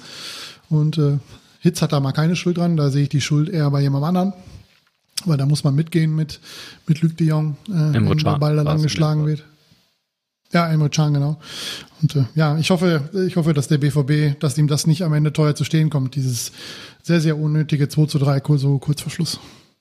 Ja, es war in der Tat sehr ärgerlich. Ähm, vor allen Dingen, weil die zweite Hälfte ja, ja, also die erste Hälfte fand ich äh, fantastisch, wie der BVB gespielt hat. Trotz des Gegentreffers ähm, war das eine, eine Hälfte, die richtig Spaß gemacht hat und ähm, wahrscheinlich die beste BVB-Hälfte seit dem Spiel gegen Leipzig Anfang des Jahres. Ähm, und ja, die zweite Hälfte, da war ich über lange Strecken halt vollkommen okay mit, weil wenn du 3-1 führst in Sevilla, brauchst du da jetzt immer auch nicht mehr äh, die Sterne vom Himmel spielen. Ähm, hast dich dann eher auf die Defensive versucht, dich zu konzentrieren und, und warst ein bisschen passiver und bist vielleicht in den letzten Minuten dann tatsächlich ein bisschen zu passiv geworden. Trotzdem darf das Gegentor ne, auch einfach null fallen. Volker sagt es halt auch gerade schon. Ähm, das Chan geht da halt einfach nicht mit Luc de Jong mit. Das ist wieder ein Standard und so, ne? Dass es dann wieder so kriegst, ist halt ärgerlich. Dass du überhaupt noch eins kriegst, ist ärgerlich. Ähm, für, fürs Weiterkommen und, und, für die nächste Runde und für das Rückspiel. Ähm, ja, aber halt auch leider, also irgendwie typisch BVB, dass man sich dann noch unnötig schwer macht ähm, mit, mit, mit so einem Gegentor dann dabei.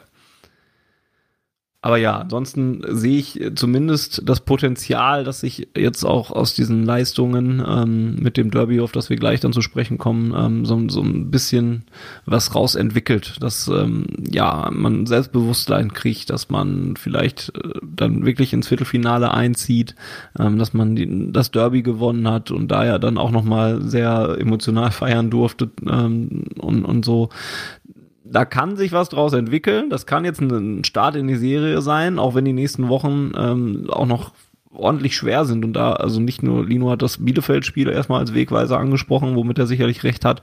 Danach geht's aber auch sofort weiter mit Gladbach-Pokal und Bayern äh, in der Liga und so, ne? Also pff.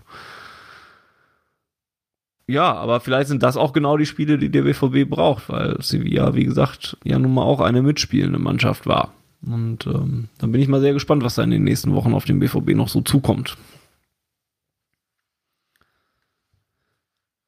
Können wir vielleicht gleich noch mal ein bisschen expliziter drauf eingehen. Lass uns jetzt erst das Derby mal nehmen, ähm, wenn wir mit Sevilla so ein bisschen abgeschlossen haben.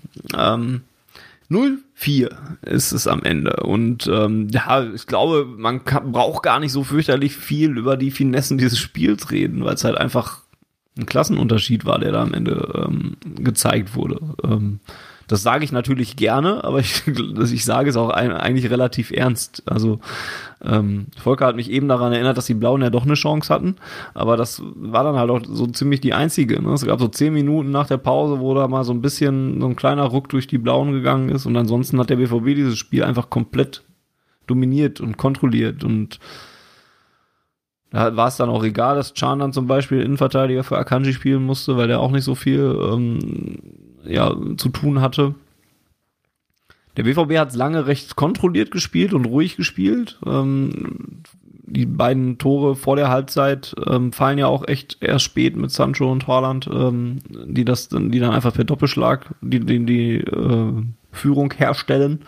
Und dann wird es natürlich auch noch viel einfacher gegen so eine Mannschaft. Ansonsten ist es halt höchstens äh, wahrscheinlich noch erschreckend gewesen, ähm, wie schlecht die Blauen einfach wirklich sind. Aber das fällt einem ja nun mal häufiger auf, wenn man sich das Spiel anguckt.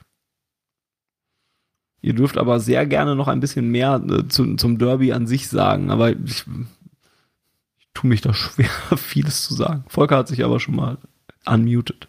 Also für mich die größte Enttäuschung in diesem Spiel war eigentlich, ähm, dass das 2 zu 0 von Erling Haaland leider vor leeren Rängen gefallen ist. Ich hätte es sehr gerne gesehen, wenn dieses Tor vor der Nord voll besetzten Nordtribüne fällt beim Publikum, was aufgrund der Saisonleistung wahrscheinlich eh schon eine scheiß Laune gehabt hätte und dann müssten sie sich wirklich so ein Traumtor angucken, was im Prinzip, sind wir ehrlich, äh, den Abstieg besiegelt für den FC Schalke 04. Ähm, eigentlich hätte man fast sagen können, der war schon um 17.20 Uhr am Samstag besiegelt, als Mainz nämlich in Gladbach gewonnen hat. Ähm, das fand ich sehr, sehr schade. Ich hätte mir gerne diese ganzen enttäuschten Gesichter angeguckt, aber das geht mir in dieser Saison häufiger so, dass ich das gerne gesehen hätte. Und äh, ja, ansonsten gibt's eigentlich, wie du schon sagst, nicht so viel zu sagen. Also von Schalke kam erwartungsgemäß überhaupt nichts. Bis auf diese zehn Minuten, ich glaube zwischen 50 und 60 Minuten oder so, ähm, da, waren sie, da haben sie ein bisschen Druck aufgebaut, da wirkte Dortmund so ein bisschen unsortiert, unkonzentriert.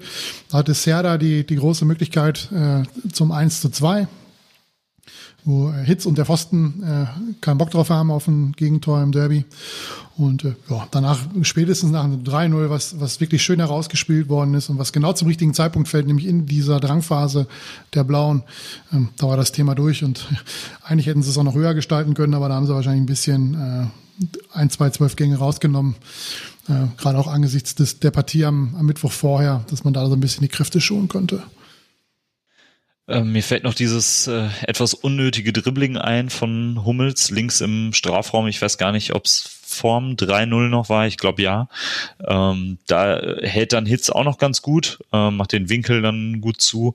Ähm, aber sonst war es einfach unterm Strich ein schönes Derby und es ist einfach unglaublich schade, dass wir jetzt dreimal vor leeren Rängen so deutlich gewonnen haben. Äh, das hätte man gerne mitgenommen. Äh, vor allem, äh, als wir noch ins Stadion gehen konnten, waren die Derbys ja oft nicht so schön. Ähm, ja, das ist schon schade. Aber insgesamt kann man eigentlich nur zufrieden sein. Aber es ist schon sehr auffällig, ne? Also wir haben ja den, den Blauen, sagen wir ja immer nach, dass die gerade im Derby die richtige Aggressivität haben, die richtige Herangehensweise, sehr zweikampfbetonte äh, Zweikämpfe, äh, auch häufiger mal drüber, wenn ich da an, das, äh, an den 4-4 Derby-Sieg, wie die Blauen das auch heute noch feiern, äh, denke, wo eigentlich nach fünf Minuten der, der eine Schalker da schon runter muss, weil er da Guerrero mit richtig Schmackes von den Beine holt. Ähm, das hast du in den letzten drei Spielen nicht gesehen fand ich. In allen drei Derbys, die sie verloren haben, hat man das überhaupt nicht gesehen. Zweikampfwerte, die sie sonst immer ausgezeichnet haben. Und ja, vielleicht ist es sogar zum Teil so, dass das vom Publikum kommt, dass sie so ein bisschen noch angestachelt sind was beim BVB ist es vielleicht aufgrund der Favoritenrolle vor Publikum immer auch so ein bisschen so eine gewisse Drucksituation gewesen. Ja, man ist der sie, man ist der Favorit. Man spielt vor heimischem Publikum, man muss das Spiel unbedingt gewinnen, weil die Fans das wollen. Und wenn es nicht so läuft, dann, dann wird es auch ne, unruhig im, im, im Stadion und so weiter und so fort. Und äh, ja, vielleicht lag es auch daran, dass der BVB relativ souverän die letzten drei Derbys mit 4-0, 3-0, 4-0 gewonnen hat, weil es eben halt leider vor, aus, vor leeren Rängen stattgefunden hat. Ja, ich würde das tatsächlich auch bekräftigen und, und, die Rolle der Zuschauer da nicht unterschätzen. Ich meine, die Blauen haben dann irgendwann auch äh, jetzt am, am Samstag auch angefangen, ordentlich zu drehen. Ähm, aber da ist halt ein, eine andere Synergie, wenn halt wirklich äh, ein paar tausend Leute in der Arena sind und, und ähm, ja, da, da, da haben die letzten Monate oder die letzten Jahre vielmehr haben ja eigentlich häufig gezeigt, dass das eher nicht zu unseren Gunsten sich quasi auswirkt. Ich ja, ich glaube, man kann nicht mehr alles draufschieben, aber ich glaube, die Blauen wären auch gar nicht so schlimm, also nicht so schlimm dran, wie sie es jetzt sind, generell, wenn, wenn sie vor Zuschauern spielen würden. Ich glaube, es ist einfach auch eine Mannschaft, die, die einfach sehr viel über, über diese äh, Zuschauer halt auch noch mitkommt. Ähm, das ist keine Erklärung da, also die wären immer noch arm dran, sicherlich, aber ich glaube nicht, dass sie nur mit neun Punkten darum äh, eiern würden, gerade wenn die äh, zumindest alle zwei Wochen da vor ausverkauftem Haus spielen würden. Ja, darauf werden wir nie eine Antwort erfahren. Ne? Also, Das stimmt. aber die, die, die Krise der Blauen, wir reden ganz schön viel über die Blauen selber, das ist irgendwie komisch, aber macht Spaß, über den Absteiger zu reden.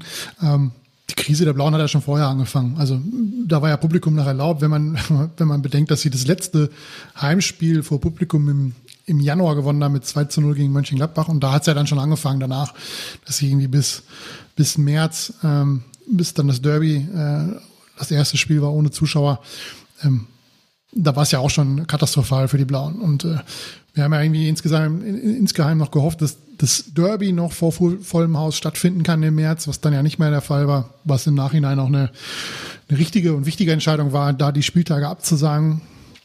Ähm, aufgrund der, der steigenden Corona-Zahlen im, im März letzten Jahres. Aber ja, ich, ich glaube, sie werden auch äh, ähnlich schlecht, glaube ich, dran, wenn, wenn Publikum da ist. Weil häufig sagt man ja auch, dass das Publikum muss nicht immer ein Vorteil sein. Es kann gerade in so einer Krise, Krise auch ein Nachteil sein, wenn der Druck von außen kommt, wenn es dann wieder nicht läuft und du hast da verunsicherte Spieler und dann das Publikum auch verunsichert ist. Ja. Aber ganz grundsätzlich ist es ja, ich habe, ich weiß gar nicht, von wem das kam, habe ich heute eine Statistik gelesen, dass seitdem es keine Zuschauer mehr in den Stadien gibt, auch kaum noch einen Heimvorteil gibt.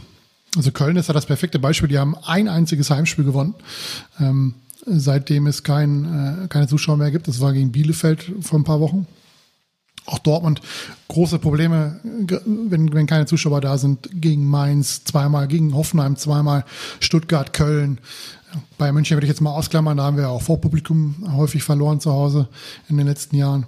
Aber äh, ja, das ist doch schön für uns Zuschauer oder für uns Fans, dass es mittlerweile dann auch jetzt äh, bewiesen ist, dass Zuschauer den Heimvorteil ausmachen und nicht der Ort an sich, wo gespielt wird, sondern das Publikum selber ist das, was den Heimvorteil ausmacht. Ähm, definitiv gibt es, glaube ich, mittlerweile sehr viele Statistiken zu, die das ähm, untermalen. Ähm, ich glaube auch, der BVB hätte nicht so viele Ha- äh, Spiele verloren, gerade zu Hause nicht, ähm, wenn da Zuschauer dabei gewesen wären. Ähm, ja, und ansonsten, sorry, aber ich muss auch Erling Haaland einfach nochmal äh, lieben und, und hypen und, und sowas. Also, ich habe mittlerweile echt Angst, dass der im Sommer weg ist. Also, der ist ja so geil, der Typ. Also, wir haben das 2-0 schon angesprochen, aber ich liebe auch einfach alles an, an, ihm. Ne? Also, die Statistik, die er hat, ist, ist herausragend. Sein Antritt, ich liebe auch, wie er läuft im Prinzip. Also mit seinen schlachsigen langen Beinen und so. Und ich, ich hoffe, ich gönne ihm und uns einfach so sehr, dass er noch vor 80.000 Leuten spielen darf. Nochmal. Und vielleicht auch noch ein paar Mal und so. Und vielleicht sogar irgendwie einen Titel da noch hinhalten kann. Das wäre echt so traurig, wenn das nicht passiert. Ich liebe diesen Kerl einfach unglaublich. Das, also, muss, muss, muss ich loswerden. Ähm, ihr dürft euch jetzt gerne anschließen oder mich jetzt stehen lassen im Regen. Ist auch okay. Also wer, wer das 2-0 nicht liebt, der hat den Fußball nie geliebt, würde ich mal in den Raum schmeißen. Und zusätzlich dazu, wie Haaland in der 85. Minute, wo eigentlich alles schon gegessen ist, äh, noch den Schalker Torwart da anläuft. Ähm, das ist doch wirklich fantastisch. Also der hat einfach Bock zu zocken äh, und schießt auch noch viele Tore. Das ist eigentlich die perfekte Kombi für einen Spieler. Ich habe auch eigentlich nur vor zwei Sachen Angst. Einmal, dass, dass er, dass er, wie gesagt, im Sommer schon weg ist. Und die zweite Angst, die ich habe, ist, dass der irgendwann dann auch den Lever, also dass er dann wie Lewandowski dann irgendwann bei den Bayern rumrennt. Habe die Hoffnung, dass er aber für die Bayern zu gut ist noch, weil, weiß nicht, der Junge ist halt einfach absolute Weltklasse. Jetzt schon mit seinen 20. Wo soll, wenn, wenn ich mir überlege, wo der noch hin, ist er überhaupt schon 20 oder 19? Egal. Wenn ich mir überlege, wenn, wenn der so weitermacht und sich noch weiterentwickelt, was das für ein wahnsinniger Spieler wird, das ist ja aberwitzig. Also, boah. Also, wie gesagt, das sind echt meine einzigen Ängste. Also nein, ich habe auch noch andere, aber bezogen auf den BVB sind das gerade sehr große Ängste. Ich, Volker, nimm mir die mal weg, bitte. Beide am besten. Also, dass er mal irgendwann bei Bayern München spielt, das kann ich nicht ausschließen. Die Angst kann ich hier nicht nehmen. Ähm, aber ich bin relativ positiv gestimmt ist der BVB, sofern er die Champions League nicht verpasst. Das ist das A und O. Wenn er die Champions League verpasst, hat er keine Chance, in meinen Augen äh, Haaland zu halten. Aber wenn er es schafft, in die Champions League erneut einzuziehen, bin ich nicht so pessimistisch, dass er im Sommer geht, genau wie bei Sancho, einfach weil ich glaube, dass sehr, sehr, sehr viele Vereine große finanzielle Probleme haben. Ähm, man hat es im Winter, fand ich schon gesehen, dass, dass kaum Spieler über die Ladentheke gegangen sind in, im, im Januar im Transferfenster. Ähm, und wenn, dann waren es eher so die Semi Kidiras, die dann von der Ersatzbank von Juve entsprechend nach Berlin gewechselt sind. Ich weiß gar nicht, ob er da jetzt mittlerweile auch mal gespielt hat oder ob er auch da äh, noch auf der Tribüne auf der Bank sitzt. Ah, er wurde schon eingewechselt und hat noch hat letztens doch den Sieg, also nicht letztes Wochenende, vor dem Wochenende hat er den Sieg schon eingeleitet. Big City Club. Ähm, aber um zurückzukommen, ich bin nicht so davon überzeugt, dass der, dass es da viele Vereine geben wird, die gewillt sind, im Sommer die Summe zu zahlen, die der BVB gerne hätte auch unter der äh, Berücksichtigung einer Ausstiegsklausel, die Haaland für den nächsten Sommer haben soll. Äh, 70 oder 75 Millionen Euro, wenn ich, wenn ich richtig gelesen habe. Ähm, auch viel zu wenig gesagt, Geld grad, ja, klar, auch schon aber äh, ohne diese Ausstiegsklausel wäre Erling Haaland vermutlich im letzten Jahr nicht zum BVB gewechselt, im Winter von Salzburg, sondern der hätte dann einfach da noch gewartet und hätte sich das nächstbeste Angebot geholt was, also es wird sicherlich Clubs gegeben haben vor Corona, die, die durchaus gewillt gewesen wären, äh, da noch mehr Geld auf den Tisch zu legen. Ähm, ja, aber diese ganze Corona-Geschichte macht es halt unglaublich schwierig, auch im, im Sommer jetzt da irgendwas zu, Großes zu prognostizieren, dass da jetzt viele Spieler für richtig viel Geld über die Ladentheke gehen. Ja, man muss nur nach Frankreich gucken, die haben große Probleme äh, mit dem TV-Vertrag.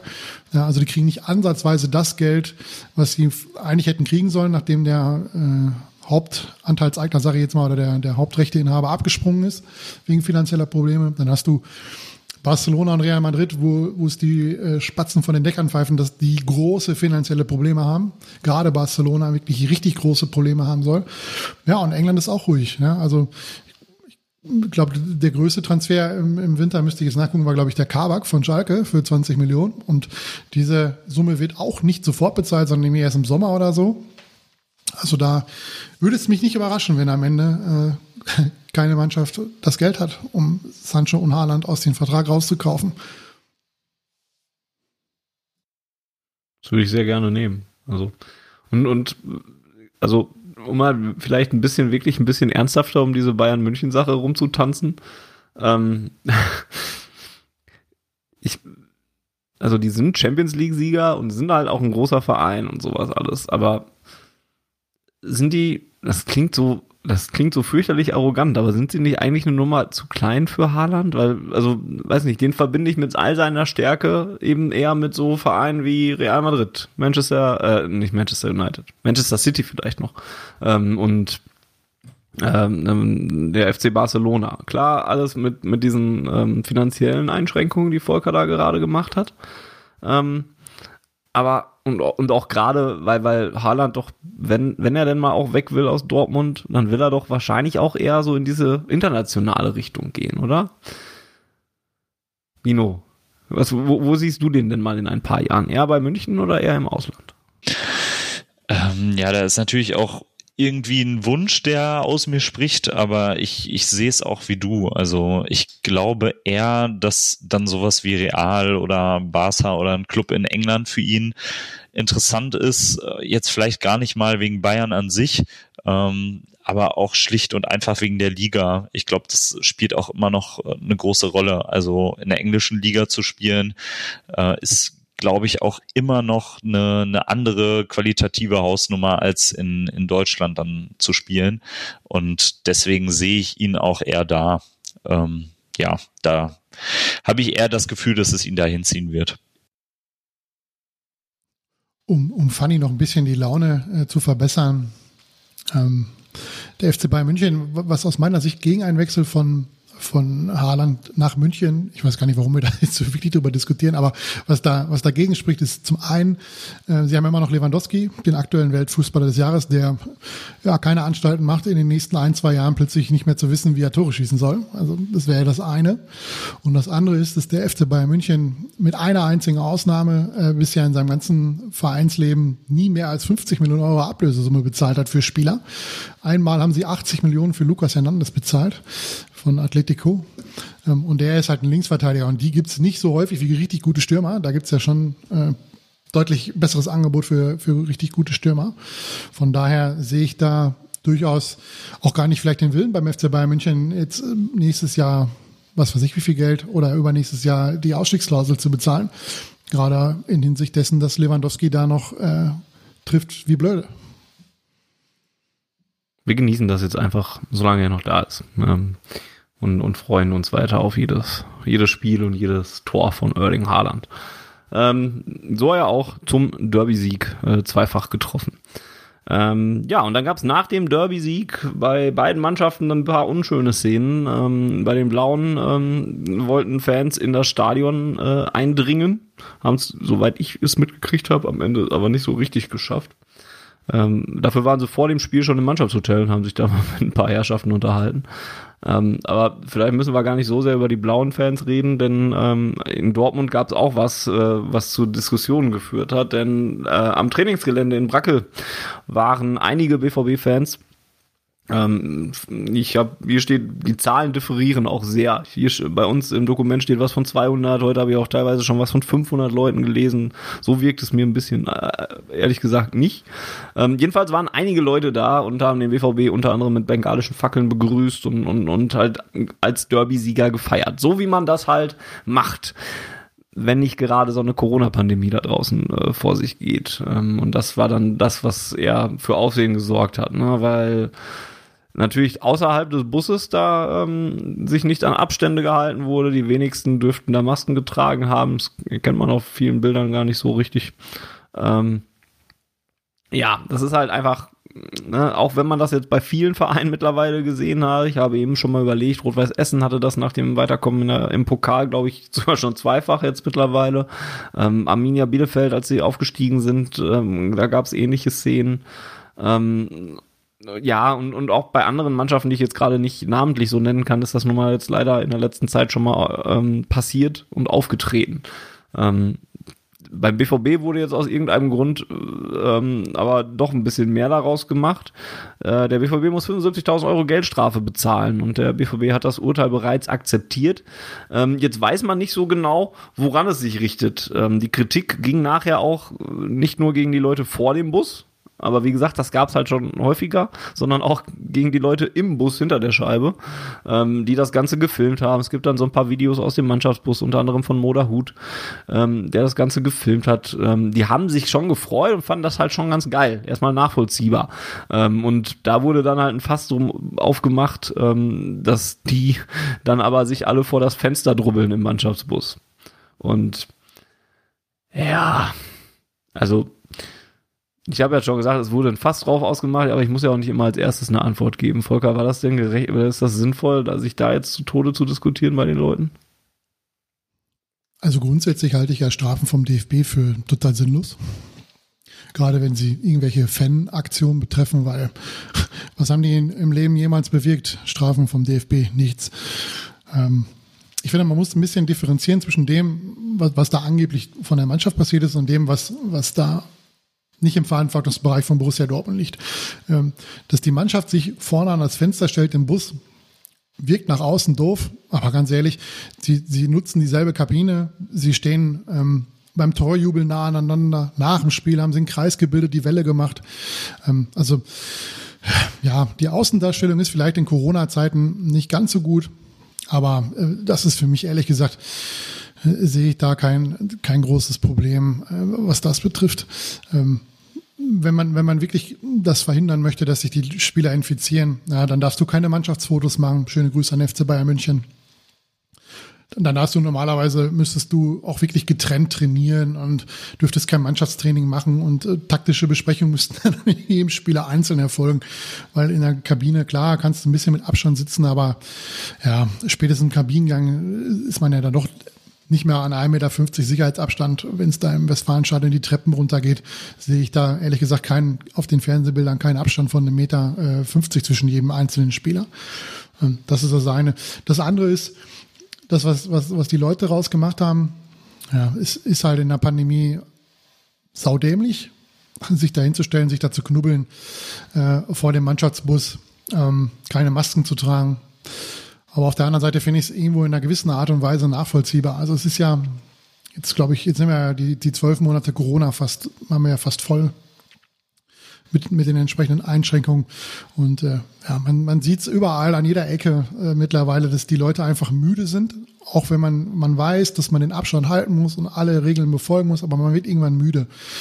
Und äh, das siehst du letzte jetzt gestern bei dem schönen Wetter, wie sich die Leute in, in Düsseldorf, in Köln an, an den Rheinufern da entsprechend gedrängelt haben. Da war auch nicht viel mit Abstand. Ja. Irgendwelche Partys, die aufgelöst werden, irgendwelche anderen Menschenansammlungen, die aufgelöst werden. Ja. Vor etwas mehr als einer Woche musste ein Helikopter in Berlin über irgendeinen See fahren, damit die Leute von dem See runtergehen, äh, weil er angeblich einsturzgefährdet gewesen ist und auch da sehr viele Leute dann äh, nicht mehr sich an den Abstand halten konnten. Corona, Demos, all den ganzen, äh, ganzen Geschichten. Ähm, wenn man Fußball spielen lässt und auch diese Derbys spielen lässt und es wird ja auf absehbare Zeit das letzte Derby sein. Der BVB hat erstmals seit 56 Jahren mit vier Toren Vorsprung auf Schalke gewonnen. Dann wundert mich solche Bilder einfach nicht. Man hätte das vielleicht verhindern können, indem man äh, vorgesorgt hätte äh, in Brakel oder vielleicht nicht nach Brakel gefahren wäre, sondern hätte einfach heimlich im Rabenloh geparkt oder so. Dann wäre vielleicht nicht so viel passiert. Aber ich, ja, ich, ich finde, das Thema wird größer gemacht, als es ist. Ja, vor allen Dingen, wenn ich dann wirklich, also außerhalb des Busses bin ich, glaube ich, schon noch eher äh, da dabei, dann halt zu sagen, auch wenn Volker das schon richtig eingeordnet hat und, und man durchaus Verständnis hat, äh, durchaus Verständnis hat für, für Leute, die erstens so ein bisschen müde geworden sind und, und zweitens diesen Derby-Sieg halt feiern wollen oder so, da bin ich trotzdem schon eher noch dabei, dass das halt eine Schwachsinnsaktion ist in, diesen, in, in dieser Zeit. Ne? Dann, dann macht es halt und haltet trotzdem irgendwie einen Abstand ein und oder sowas. Das geht ja nun mal auch. Ähm, ist aber ganz schwierig, das zu betrachten. Ich finde es aber eher affig. Ja, Bitte? Wir, wir haben es halt auch häufig gesehen. Ne? Also ähm, um das nochmal klarzustellen, sich an die Regeln zu halten, das ist das Einzige, was aktuell ja. hilft, in der, in der Pandemie das einzudämmen, weil wir ja leider nicht in der Lage sind in diesem Land, und da kommt jetzt ein kleiner Rant, weil mich das schon seit Tagen nervt, einfach nicht in der Lage sind, ordnungsgemäß mal ordentlich alle Impfdosen, die da sind, rauszuhauen, wie das andere Länder machen. Also müssen wir uns ja weiter an die Regeln halten, weil wenn wir sonst keine, keine Möglichkeit haben, aus dieser Pandemie rauszukommen. Und Impfungen ist das Einzige, was hilft, um aus dieser Pandemie rauszukommen. Das, das wäre es dann auch mit meinem Hinweis auf das Thema. Ähm, aber wir haben es bei Bielefeld gesehen, als sie aufgestiegen sind. Wir haben es in Liverpool gesehen, die nach 30 Jahren englischer Meister geworden sind. Wir haben es äh, in anderen, in anderen Städten gesehen, USA als, äh, ich weiß gar nicht welches College das die Meisterschaft gewonnen hat. Ich glaube Alabama war es. Auch da äh, Straßen voll, Kneipen voll. Ähm, Kaiserslautern, als sie das Derby gegen Mannheim gewonnen haben, waren die Straßen voll wenn du, wenn du solche Dinge machst, die emotional aufgeladen sind, da musst du dich halt damit auseinandersetzen, dass solche Szenen passieren können. Ja, das ist halt einfach so, weil Sport ist nochmal eine emotionale Geschichte und dass die Leute dann auch, äh, ja, vielleicht dann mit ein bisschen mehr Alkohol dann auch entsprechend in der Freude und in den Emotionen dann sich dann nicht mehr an die Abstandsregeln halten, ist doof, passiert aber. Und wenn man das nicht will, dann hätte man das alles untersagen müssen. Man hätte einfach keinen Sport ausführen dürfen. Ich, äh, ich kann euch da zustimmen, äh, würde aber auch nochmal sagen, dass schon so die gesellschaftliche Verantwortung, die jeder und jede von uns äh, ja hat, da irgendwie größer sein muss. Also klar war mir auch zum Feiern zumute und ich habe es auch irgendwie gerne gesehen, dass die Mannschaft da so abgegangen ist, dass da äh, sich Leute vorm Bus äh, gefreut haben wie sonst was, aber ähm, ja, man muss es dann schon, schon eher negativ betrachten und ähm, ja, dann ist es äh, irgendwie auch, ähm, ja, vielleicht konsequent dann eine, eine Strafe auszusprechen, auch wenn Volker ja auch richtig gesagt hat, ja, was hat jemals so eine Strafe gebracht? Die Strafe hätte er, aber das kommt vielleicht ja noch, äh, gegen die Leute sein müssen, die da gegen die Corona-Auflagen verstoßen haben. Das ist ja ein ganz anderes Thema. Ähm, der BVB, wie will er das verhindern? Also, ne, wie ich ja schon gesagt habe, er kann höchstens in, irgendwie ins Rabenloh fahren und da die Spieler entladen oder er trifft sich, was weiß ich, irgendwie einen Flugplatz oder so oder am Flughafen, wo die, wo die Öffentlichkeit das nicht vermutet, dass die sich da vorher getroffen haben. Ähm, aber das ist meiner Meinung nach nicht so wirklich im Verantwortungsbereich vom, vom BVB. Man hätte vielleicht mit der Polizei zusammen spekulieren können, dass sowas passieren könnte im Falle eines deutlichen Derby-Siegs bei der tabellarischen äh, Bedeutung für beide Mannschaften, dass man da dann irgendwie Absperrgitter, was weiß ich, oder, eine Hundertschaft hingestellt hätte, die, die von Anfang an diese Menschenansammlung irgendwie so ein bisschen verhindert hätte. Ähm, aber ja, unterm, unterm Strich äh, müsste dann in dem Fall eigentlich mehr was Zivilrechtliches kommen gegen die Leute, die da vielleicht auf irgendwelchen Videos zu sehen sind und gegen die Auflagen verstoßen. Weil das passiert ja mit allen anderen Menschen in der Regel auch. Also wenn du auf irgendeiner, wenn du eine Hochzeit feierst und äh, da wird sich nicht an die Regeln gehalten, dann werden ja auch entsprechende Ordnungswidrigkeitsanzeigen aufgenommen. Und äh, ja, so, so gehe ich mal davon aus, dass das wahrscheinlich im Nachgang auch noch zum Teil passieren wird. Was ich da tatsächlich, also, ne, das, das ist halt die eine Sache und, und, und das verstehe ich halt auch noch, aber diese Sache in dem Bus, ne, und ich, also, wir haben eben mal geguckt und, und haben nicht richtig herausgefunden, wo, womit diese 75.000 Euro Geldstrafe so wirklich begründet werden, aber es richtet sich ja anscheinend äh, gegen die Leute im Bus, also gegen die Mannschaft des BVBs, die da nun mal zu nah zusammenstanden, ne, und das, das, das finde ich halt einfach, das ist eigentlich ein Witz. Also, da müsste man dann ja auch die. Ja.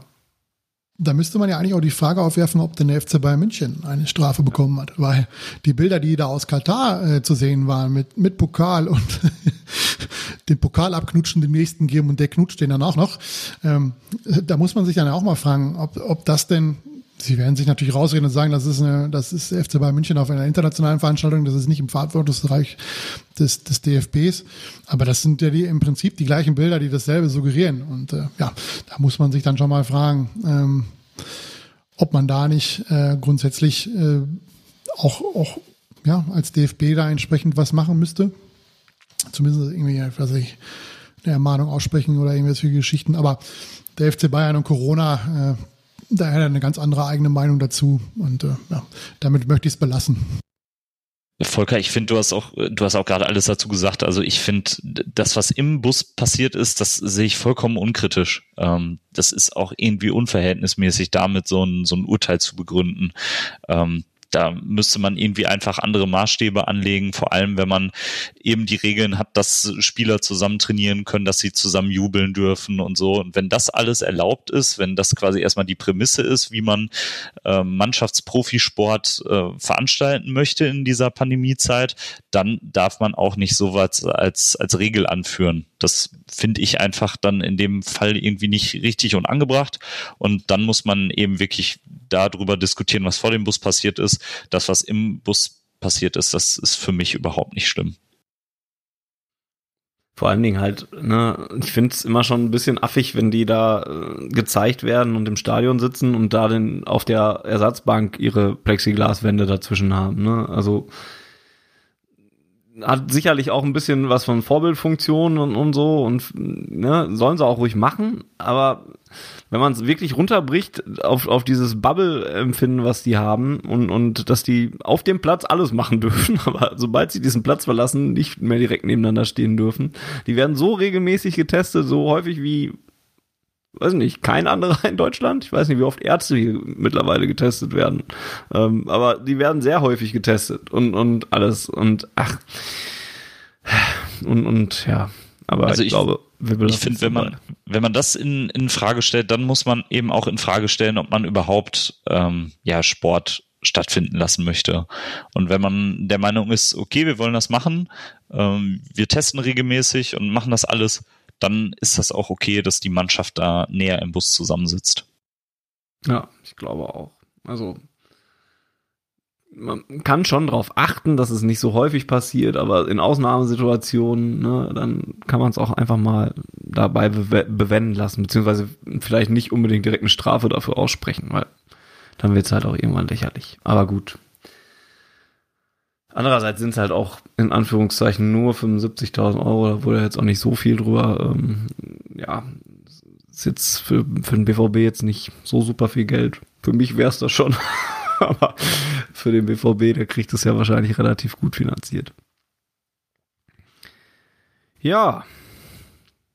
Gut, Freunde. Ich glaube, ähm, das wäre es zum Derby auch. Ähm, zu sagen, haben wir dieses Thema auch noch mit abgearbeitet. Und ähm, hätte noch eine, letzten... eine Sache zum Derby hätte ich noch. Ja, bitte. Äh, das Interview von äh, Terzic nach dem Spiel war richtig, richtig gut. Ähm, ich hoffe, ich kriege es jetzt nicht mehr so wirklich wieder. Auf jeden Fall wurde er auch gefragt, ähm, wie er die, die Nachricht aufgenommen hat, dass jetzt Marco Rose ab dem ersten ähm, siebten neuer Trainer beim BVB wird. Und sinngemäß sagte er dann, dass wenn der Verein die Entscheidung trifft, äh, dass es Marco Rose die bessere Option ist als er, dann ist er äh, niemand, der sich hinstellt und dann beleidigt ist, sondern dass er sich für den Verein äh, entsprechend zurücknimmt, weil er ja nicht sich hinstellen könnte und sagen zu seiner Mannschaft, sie müssen mannschaftlich geschlossen und äh, auftreten und es dürfte keine Neiddebatte geben und er dann selber dann entsprechend eine Neiddebatte loslöst, weil er da jetzt wieder zum Co-Trainer in Anführungsstrichen degradiert wird.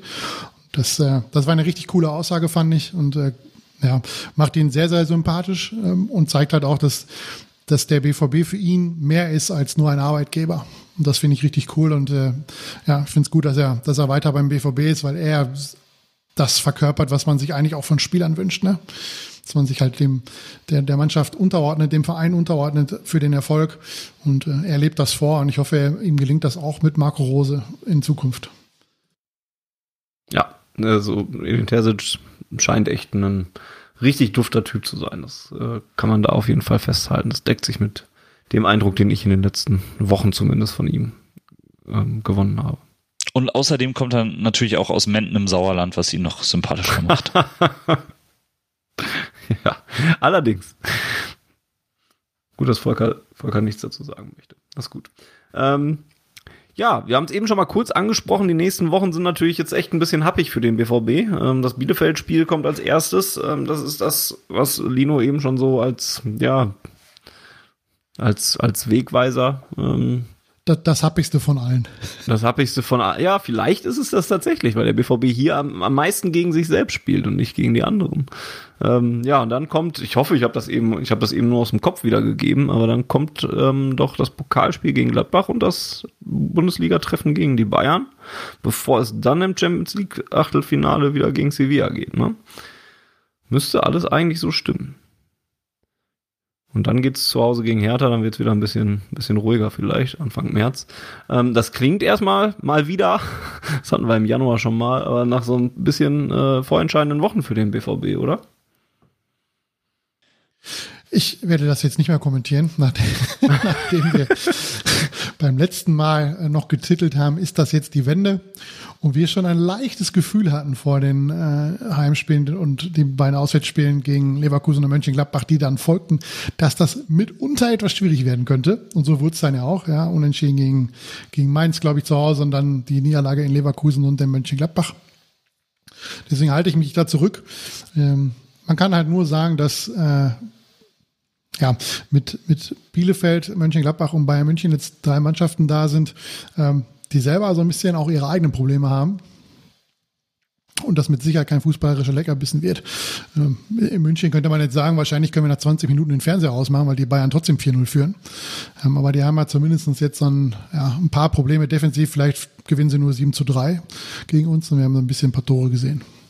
Also ich würde sagen, in einer normalen, in Anführungszeichen, Saison gewinnen wir locker gegen Bielefeld, äh, kommen gegen München-Gladbach äh, ja in der Verlängerung weiter und werden von Bayern 5-0 vom Platz gefegt. Äh, aber irgendwie wird es ja zu uns diese Saison passen, wenn wir in Bielefeld 1-1 spielen ähm, und Gladbach und Bayern dann äh, irgendwie recht souverän besiegen, obwohl ich das bei Bayern auch noch nicht glaube. Äh, aber irgendwie wird es ja ins Bild passen, wenn wir jetzt gegen Bielefeld erstmal wieder stolpern. Ähm, hoffe ich natürlich nicht, aber ja, irgendwie habe ich da schon noch ein bisschen die Befürchtung, dass wir da am Samstag leider wieder ein anderes Gesicht zeigen.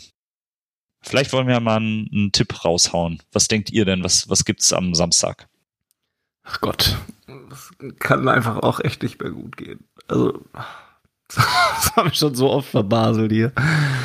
Ja, komm, dann sag ich einfach mal, wir hauen die 3-0 weg. So, setze ich mich mal schön direkt in den Nesseln rein. Wird nämlich nicht passieren. Dann setze ich den Kontrapunkt 1 zu 1. Dann äh, ertappe ich mich wieder dabei, äh, mal wieder optimistisch zu sein. Wahrscheinlich werde ich mich Samstag um 17.20 Uhr wieder ärgern und sage, wir gewinnen 2 zu 1. Ich bin gespannt. Ich habe jetzt schon keine Lust mehr auf Samstag. Das ist ja echt traurig. Naja, wir schauen mal, ähm, wie es weitergeht. Volker, wann äh, ist unsere nächste Ausgabe denn angesetzt? Nach welchem Spiel? Nach dem Sevilla-Spiel habe ich jetzt mal so eingeplant. Ähm, würde, am, würde am meisten Sinn machen in meinen Augen. Aber ich hätte äh, im Hinblick auf das Pokalspiel in Mönchengladbach noch eine Frage an euch beiden. Wer wird Trainer bei Borussia Mönchengladbach sein an dem Spieltag?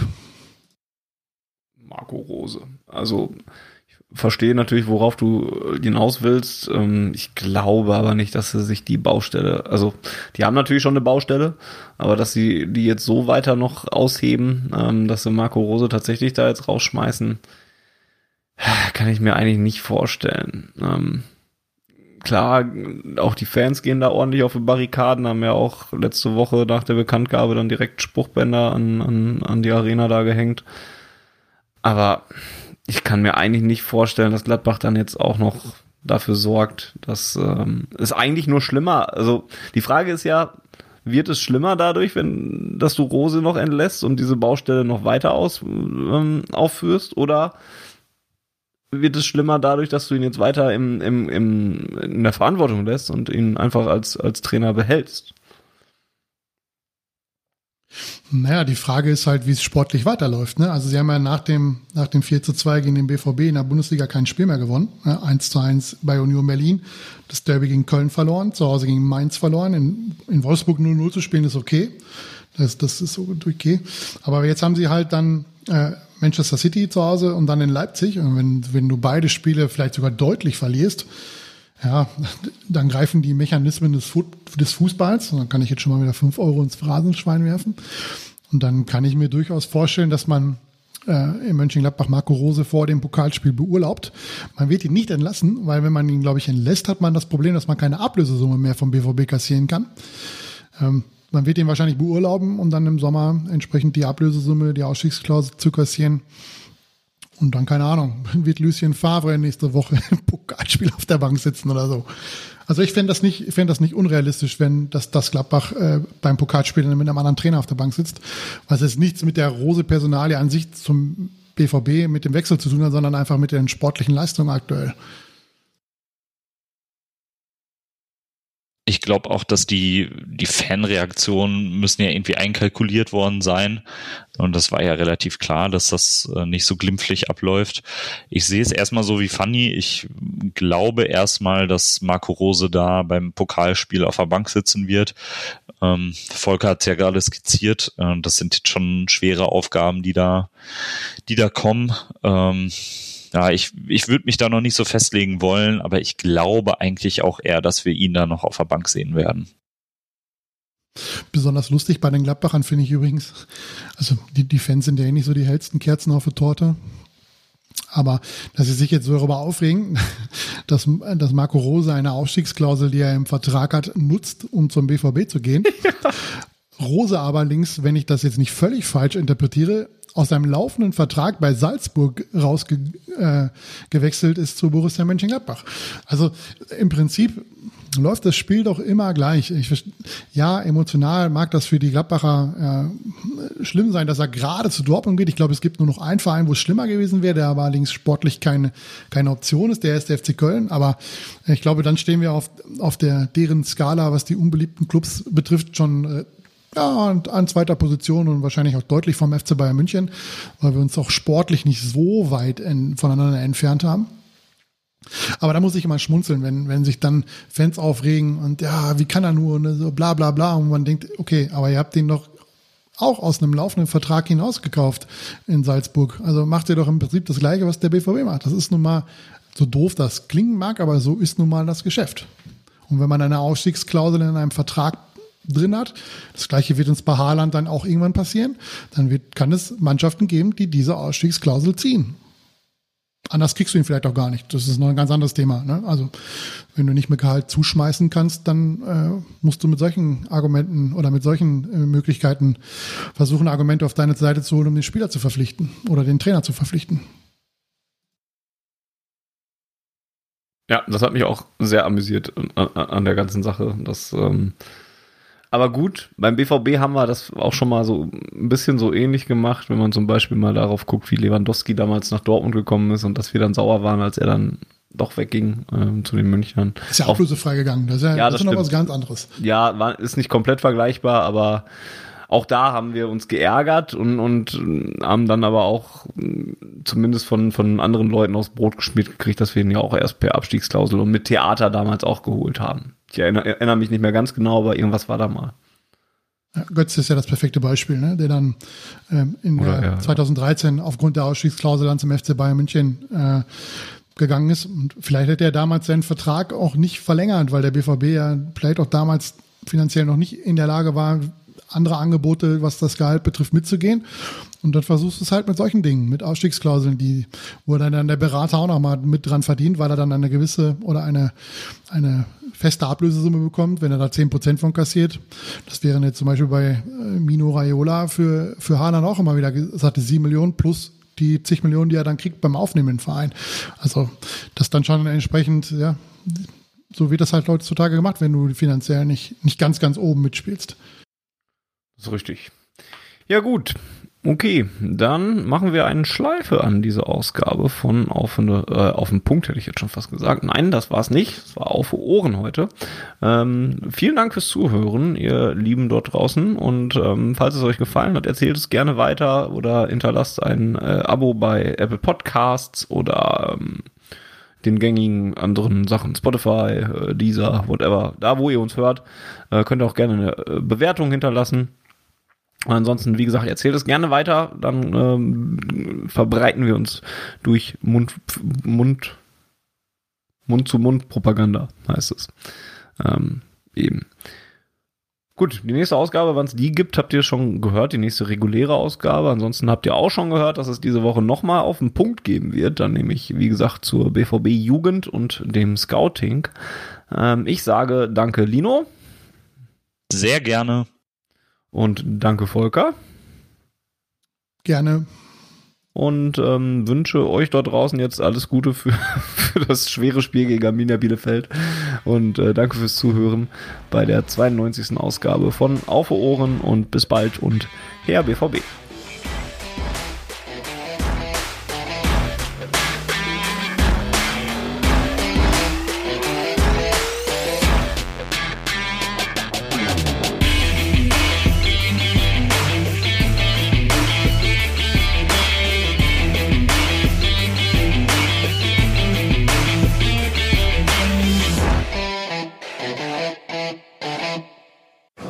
Zuhörerzahl, wie immer präsentiert von schwarzgelb.de, dem Fanzine über Borussia Dortmund. Auf Ohren bedankt sich bei 19.009 Zuhörern ausverkauft.